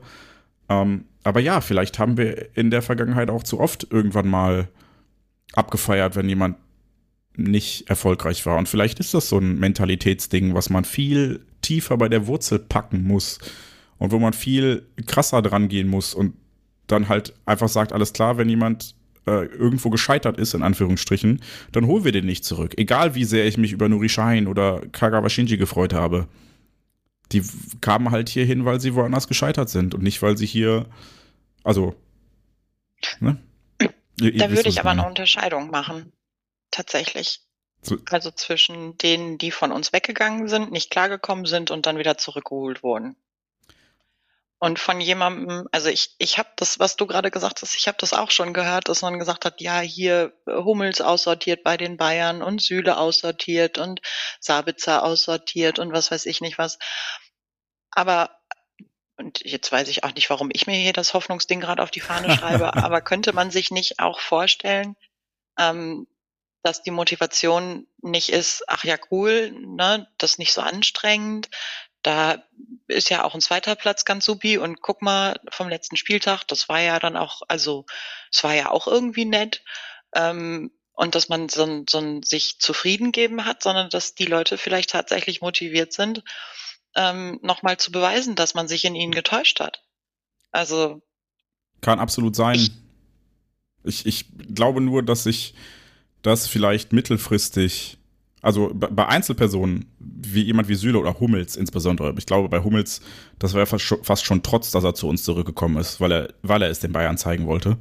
Ähm, ich glaube, bei Süle war es was ähnliches, aber ich glaube, bei anderen Personen greifen wir halt zu oft ins zweite Regal. Und vor allen Dingen, wenn ich mir dann so die Berichterstattung im Nachgang zu Bellingham angucke, dass ich dann äh, in, in diesem Springer-Schmutzblatt irgendwie lese, dass er in der Kabine unbeliebt war, bla bla bla bla bla, weil er mal einen Mund aufgemacht hat der hat halt Ehrgeiz. So, und ich glaube, du brauchst viel mehr solcher Typen, die Ehrgeiz haben. Und daran scheitert es beim BVB vielleicht auch ein Stück weit. Dass so, dass so Spieler wie Haaland und Bellingham, die wahrscheinlich sich spätestens nächstes Jahr um, um den Ballon d'Or klappen, äh, kloppen werden, wenn nicht sogar dieses Jahr schon, ähm, dass sie dem BVB entwachsen, meinetwegen. Aber was sie mitbringen, wenn sie hier sind, ist halt der absolute Wille und der absolute Biss, sich an diese Weltspitze hochzuarbeiten. Und ich glaube, das fehlt halt jemandem wie Sabitzer, wenn er von Bayern und Manchester United nicht gehabt worden wollte. So, und das ist überhaupt kein Vorwurf an ihn, sondern ich glaube, da müsste der BVB in seiner Transferpolitik vielleicht, wenn wir immer von Mentalität reden, darauf achten, dass wir Spieler holen, die sich auf dem Platz zerreißen, um zu gewinnen, weil sie noch was erreichen wollen in ihrem Leben. Und nicht sagen, ja, okay, das ist halt jetzt die bestmögliche Alternative, weil das hat ja nicht ähm, geklappt. Ähm, ist das dann nicht wieder eine Altersfrage? Weil sie noch was erreichen wollen in ihrem Leben? Weil, also ich kann mir durchaus vorstellen, dass man, wie ich es gerade gesagt habe, vielleicht auch durchaus nochmal jemandem, der einen aussortiert hat, was beweisen möchte. Also klassisches Klassentreffen. Du warst nicht bei den Beliebten, aber hey, guck mal, mein Haus, mein Auto, mein was weiß ich. Ähm, wenn du jetzt sagst, du möchtest Leute haben, die, die noch was erreichen wollen in ihrem, in ihrer Fußballerkarriere, dann geht's ja nun wieder krass auf Alter.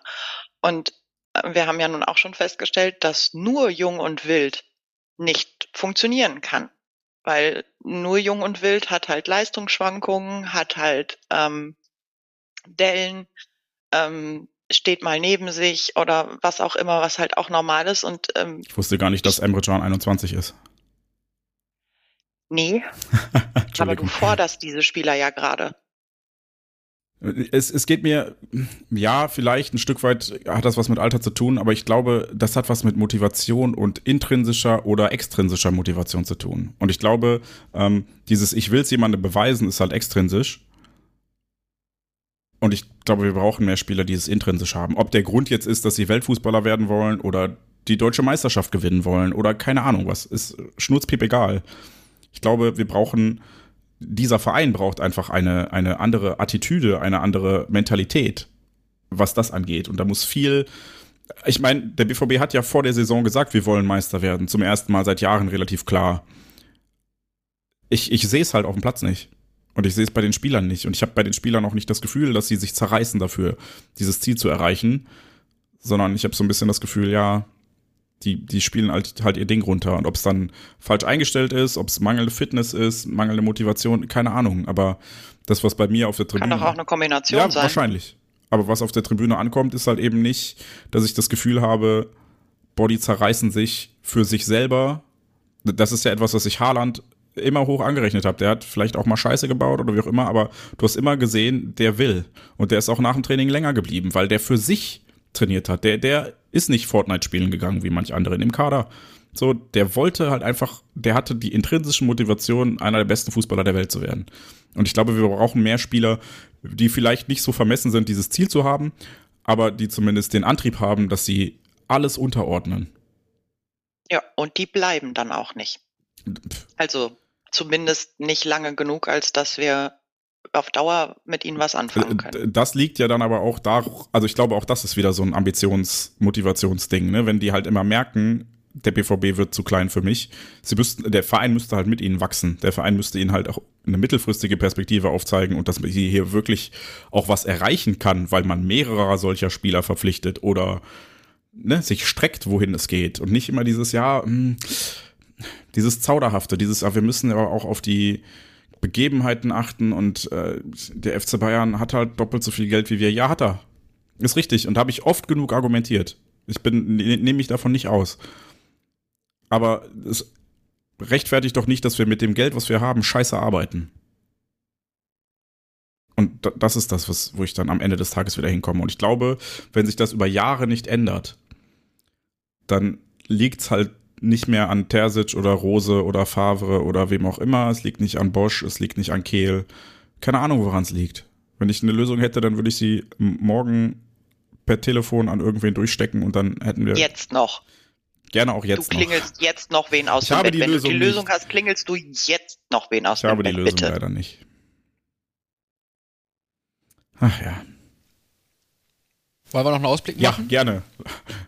Lasst uns noch ein bisschen Nee. in die Zukunft gucken und nicht nur auf diesen Scherbenhaufen, der da vor uns liegt. Oder der Da ihr euch ja gerade so schön unterhalten habt, mache ich mal jetzt eben den Ausblick.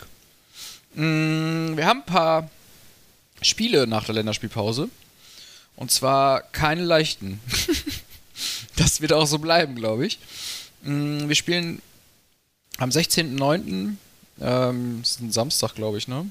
In Freiburg auswärts. Ja, ist Samstag. Genau, das wird auch, ich glaube, das wird eine richtige Shitshow. Weil Freiburg auch, glaube ich, jetzt, die haben jetzt äh, irgendwie 5-0 auf die Fresse gekriegt von Stuttgart.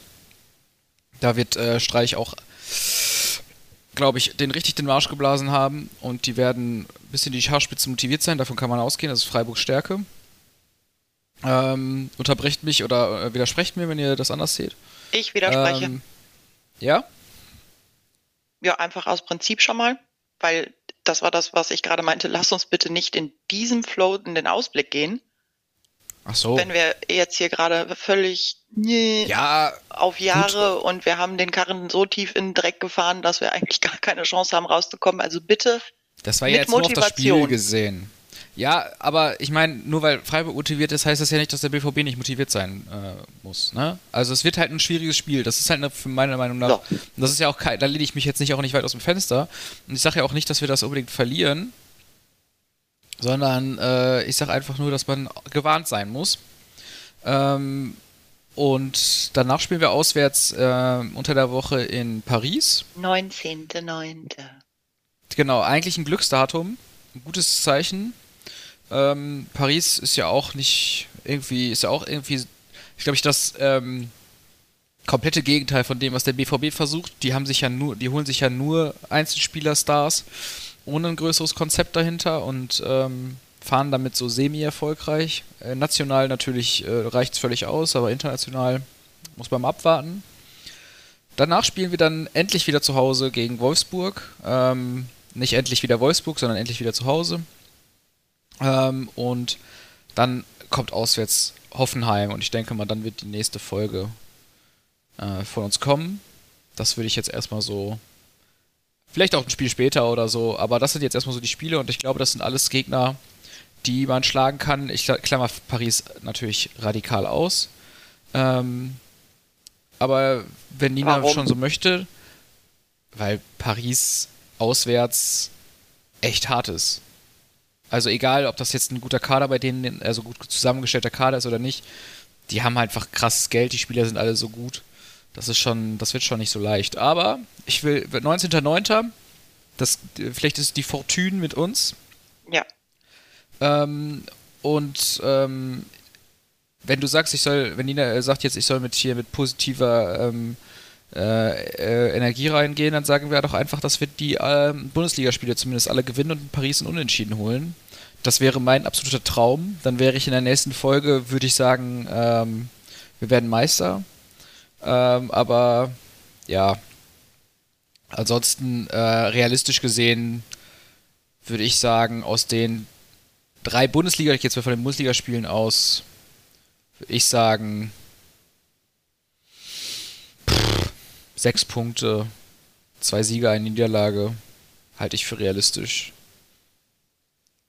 Aber wir wollten, äh, ihr habt ja letztes Mal getippt, das äh, äh, kam, glaube ich, ähm, Fanny hat gesagt, er, er, zeigt sich nie wieder in diesem Podcast. Das hat er auch getan, indem er heute abgesagt hat, weil wir ja schon genug Leute seien. Er ist, glaube ich, nur abgesprungen, weil er Angst hatte, äh, für seine Tipps einzustehen. Ähm, aber also ich tippe jetzt die Spiele nicht, das machen wir, glaube ich, auch nicht. Hat nicht so viel ähm, Erfolg ähm, gebracht, ehrlicherweise. Genau. Aber jetzt sagst du doch, Nina hat auch schon angedeutet, sie will optimistisch sein. Äh, wie willst du denn sein? Und was tippst du für, also was, was äh, Ich, ich war Ausblick? letzte Folge sehr optimistisch. Ich habe drei Siege getippt, sogar in Bochum. Auch wenn ich gewusst habe, dass es knapp wird, habe ich gedacht, komm, 2 zu 1. Wird eine enge Kiste, aber wir gewinnen das noch. Pustekuchen. Und ähm, demnach fällt es mir tatsächlich sehr schwer, gerade optimistisch zu sein. Nicht nur, weil ich sehr viele strukturelle Probleme bei Borussia Dortmund sehe, sondern auch, weil ich nicht äh, weiß, wie sich an den grundlegenden sportlichen Dingen wie äh, Fitness, wie Eingespieltheit, wie taktisches Konzept irgendwas ändern soll, wenn 15 Spieler in der Weltgeschichte rumreisen. Insofern, ähm, ja, Nina, tut's mir leid, musst du gleich dann die, die Optimismuskeule schwingen. Denn ich, ich sehe nicht so viele Punkte. Ich sehe vielleicht drei Punkte aus den drei Spielen, wenn wir ehrlich sind. Vielleicht jedes okay. Spiel einen Punkt. Und dann wird's halt echt, oh, dann wird's sehr windig in Dortmund. Nicht nur, weil dann Oktober ist. Oh, nee, ich, ich will ja eigentlich gar nicht. Ich wünsche mir ja, dass es sehr gut läuft und wir äh, aus den nächsten vier Spielen zwölf Punkte holen, aber wenn wir noch über die Champions League-Gruppe sprechen wollen, da sehe ich uns tatsächlich relativ klar ausscheiden. Ja. Todesgruppe. Ja, und wir sind gerade nicht so mörderisch unterwegs, ehrlicherweise. Nein, aber. Das kann sich auch ändern. Statistisch ist die Todesgruppe, hat uns die Todesgruppe oft gut gelegen. Das stimmt. Also ich übertreibe jetzt mal maßlos mit dem Optimismus, aber einfach aus dem Grundsatz heraus, dass es auch nicht besser wird, wenn ich mich da jetzt in Anführungsstrichen seelisch drauf vorbereite. Also ich habe ja nichts davon, wenn ich mir jetzt schon denke, naja, es wird wahrscheinlich nur dreimal einen Punkt geben oder ach ja, vielleicht einmal drei. Ähm, das hilft ja auch nicht wirklich weiter. Also jetzt mal nur aus Fansicht gesprochen. Der Verein ist der Verein und die müssen ihr Ding machen. Aber äh, aus meiner Perspektive, ja, knallhart all in und weiter. Weil es, es hilft halt nichts für mich persönlich pessimistisch zu sein und davon auszugehen, dass wir die nächsten drei Bundesligaspiele in Sand setzen und aus Paris mit einer Packung wiederkommen. Nö. Genau das Gegenteil. Wir rocken das. Fertig. Und Paris dann kann ich mich immer noch. Hm? Paris kriegt die Packung. Genau. Wie auch immer, warum auch immer, ist mir scheißegal, aber dann kann ich mich danach ärgern, dass es nicht geklappt hat. Hattrick Füllkrug, ja. So. genau das. Ich bin genau definitiv der Letzte, ja der sich dürfen. beschwert, ja. wenn es dann so kommt. Äh, vielleicht noch knapp äh, Vorfülle oder Nachfülle. Warte, der letzte, dann bin ich noch knapp Vorfülle. Ich glaube, er ist dann der Letzte, der sich beschwert, wenn es so kommt. Ähm, ja, insofern, ich hoffe es, aber gerade gibt Borussia Dortmund mir wenig Grund zur Hoffnung, ehrlicherweise. Und ähm, aber ich nehme nehm das sehr gerne. Nehme sehr gerne ja, lass es, lass es uns einfach so machen. Okay. Also ich, ich hoffe, mein, auf, ich hoffe auf Ninas Ausgang und befürchte Jens Ausgang und ähm. Im Zweifel muss man sich halt selber lustig machen. Und das wäre tatsächlich mein Schlusswort, mein Aufruf. Lass uns das wenigstens versuchen. Also so beschissen es gerade aussieht, was willst du machen? Wir, können nicht wirklich viel dran ändern, wenn wir jetzt auch noch knatschig werden hilft uns das auch nichts weiter. Also lass uns weitermachen und lass uns einfach weiter all in gehen und zumindest jede Gelegenheit feiern und nutzen, soweit wir das können. Das finde ich ist ein sehr schönes Schlusswort. Ähm, Gerade auch jetzt an die Jungs und Mädels und alles außerhalb und dazwischen gerichtet, die sich dann in die Stadien begeben werden. Ich werde wahrscheinlich erst in Wolfsburg oder gegen Wolfsburg wieder da sein. Ähm, macht das, was Nina gerade gesagt hat gebt erstmal alles, geht in Vorleistung. Ich verstehe total, wenn ihr frustriert seid und wenn ihr eigentlich darauf wartet, dass die Mannschaft jetzt mal was zeigt. Aber es bringt ja nichts. Und wir alle wollen, dass der BVB erfolgreich spielt und gut spielt. Und wir können unseren Teil dazu beitragen. Wenn es auch nur ein kleiner Teil ist. Janik, was ist dein Schlusswort? Ähm, mein Schlusswort ist, ähm, kommt in den Discord-Server. Da ist eine ganz äh, bunte Landschaft, ja, da könnt ihr euch auch gegenseitig auskotzen oder freuen. Viel schöner noch, wenn wir uns alle gegenseitig freuen. Ähm, in unserem äh, Discord-Server gibt es verschiedene Channels. Ihr könnt euch austauschen über Fußball allgemein, über Dortmund, über den BVB, übers Stadion. Und ihr könnt Memes austauschen. Also einfach eine gute Zeit haben, weil das ist garantiert. Äh, auch wenn der BVB keine gute Zeit serviert. Wir machen uns es uns schön im Discord. Und ähm, ja, ich freue mich, wenn wir uns dann das nächste Mal hören. Und damit gebe ich zum endgültigen Schlusswort, außer Nina hat noch was, aber die hat schon, glaube ich, jetzt fertig. Dann gebe ich an jetzt. Ich, ich hätte noch eine Frage an Nina. Nina, wie war es denn, dein erstes Mal Podcasten? Ich glaube, ich brauche noch Übung, aber ansonsten hat Spaß gemacht mit euch. Das freut mich. Und äh, ihr da draußen sagt uns auch gerne, wie ihr es fandet. Ähm, ihr kennt die Wege, E-Mail, podcast.schwarzgelb.de, Twitter at auf Ohren, auf unserem wunderschönen, nicht mehr ganz brandneuen Discord-Server. Wir sind garantiert auch bald irgendwann bei Threads, Blue Sky, Mastodon, wie auch immer. Oh Gott, es war so schön, als es nur eins gab. Mastodon, oh, ja, sind, wir Mastodon schon. sind wir schon. Bei Facebook, tatsächlich haben wir sehr viele Follower. Da könnt ihr uns auch noch äh, erreichen. Ähm, abonniert schwarzgelb.de Video auf YouTube. Ihr kennt das alles. Und ähm, dann bleibt mir auch nicht viel zu sagen.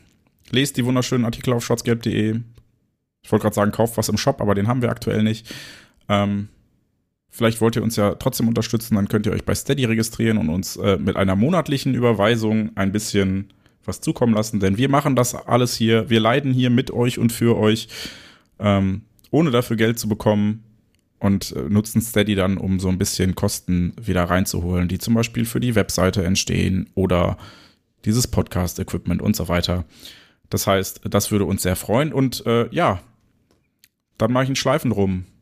Äh, ein Schleifen drum. Ich kann auch nicht mehr sprechen nach mehr als 100 Minuten Aufzeichnung. Das war die 129. Ausgabe des Schwarzgelb.de Podcasts Auf Ohren. Vielen Dank für die Aufmerksamkeit und hey,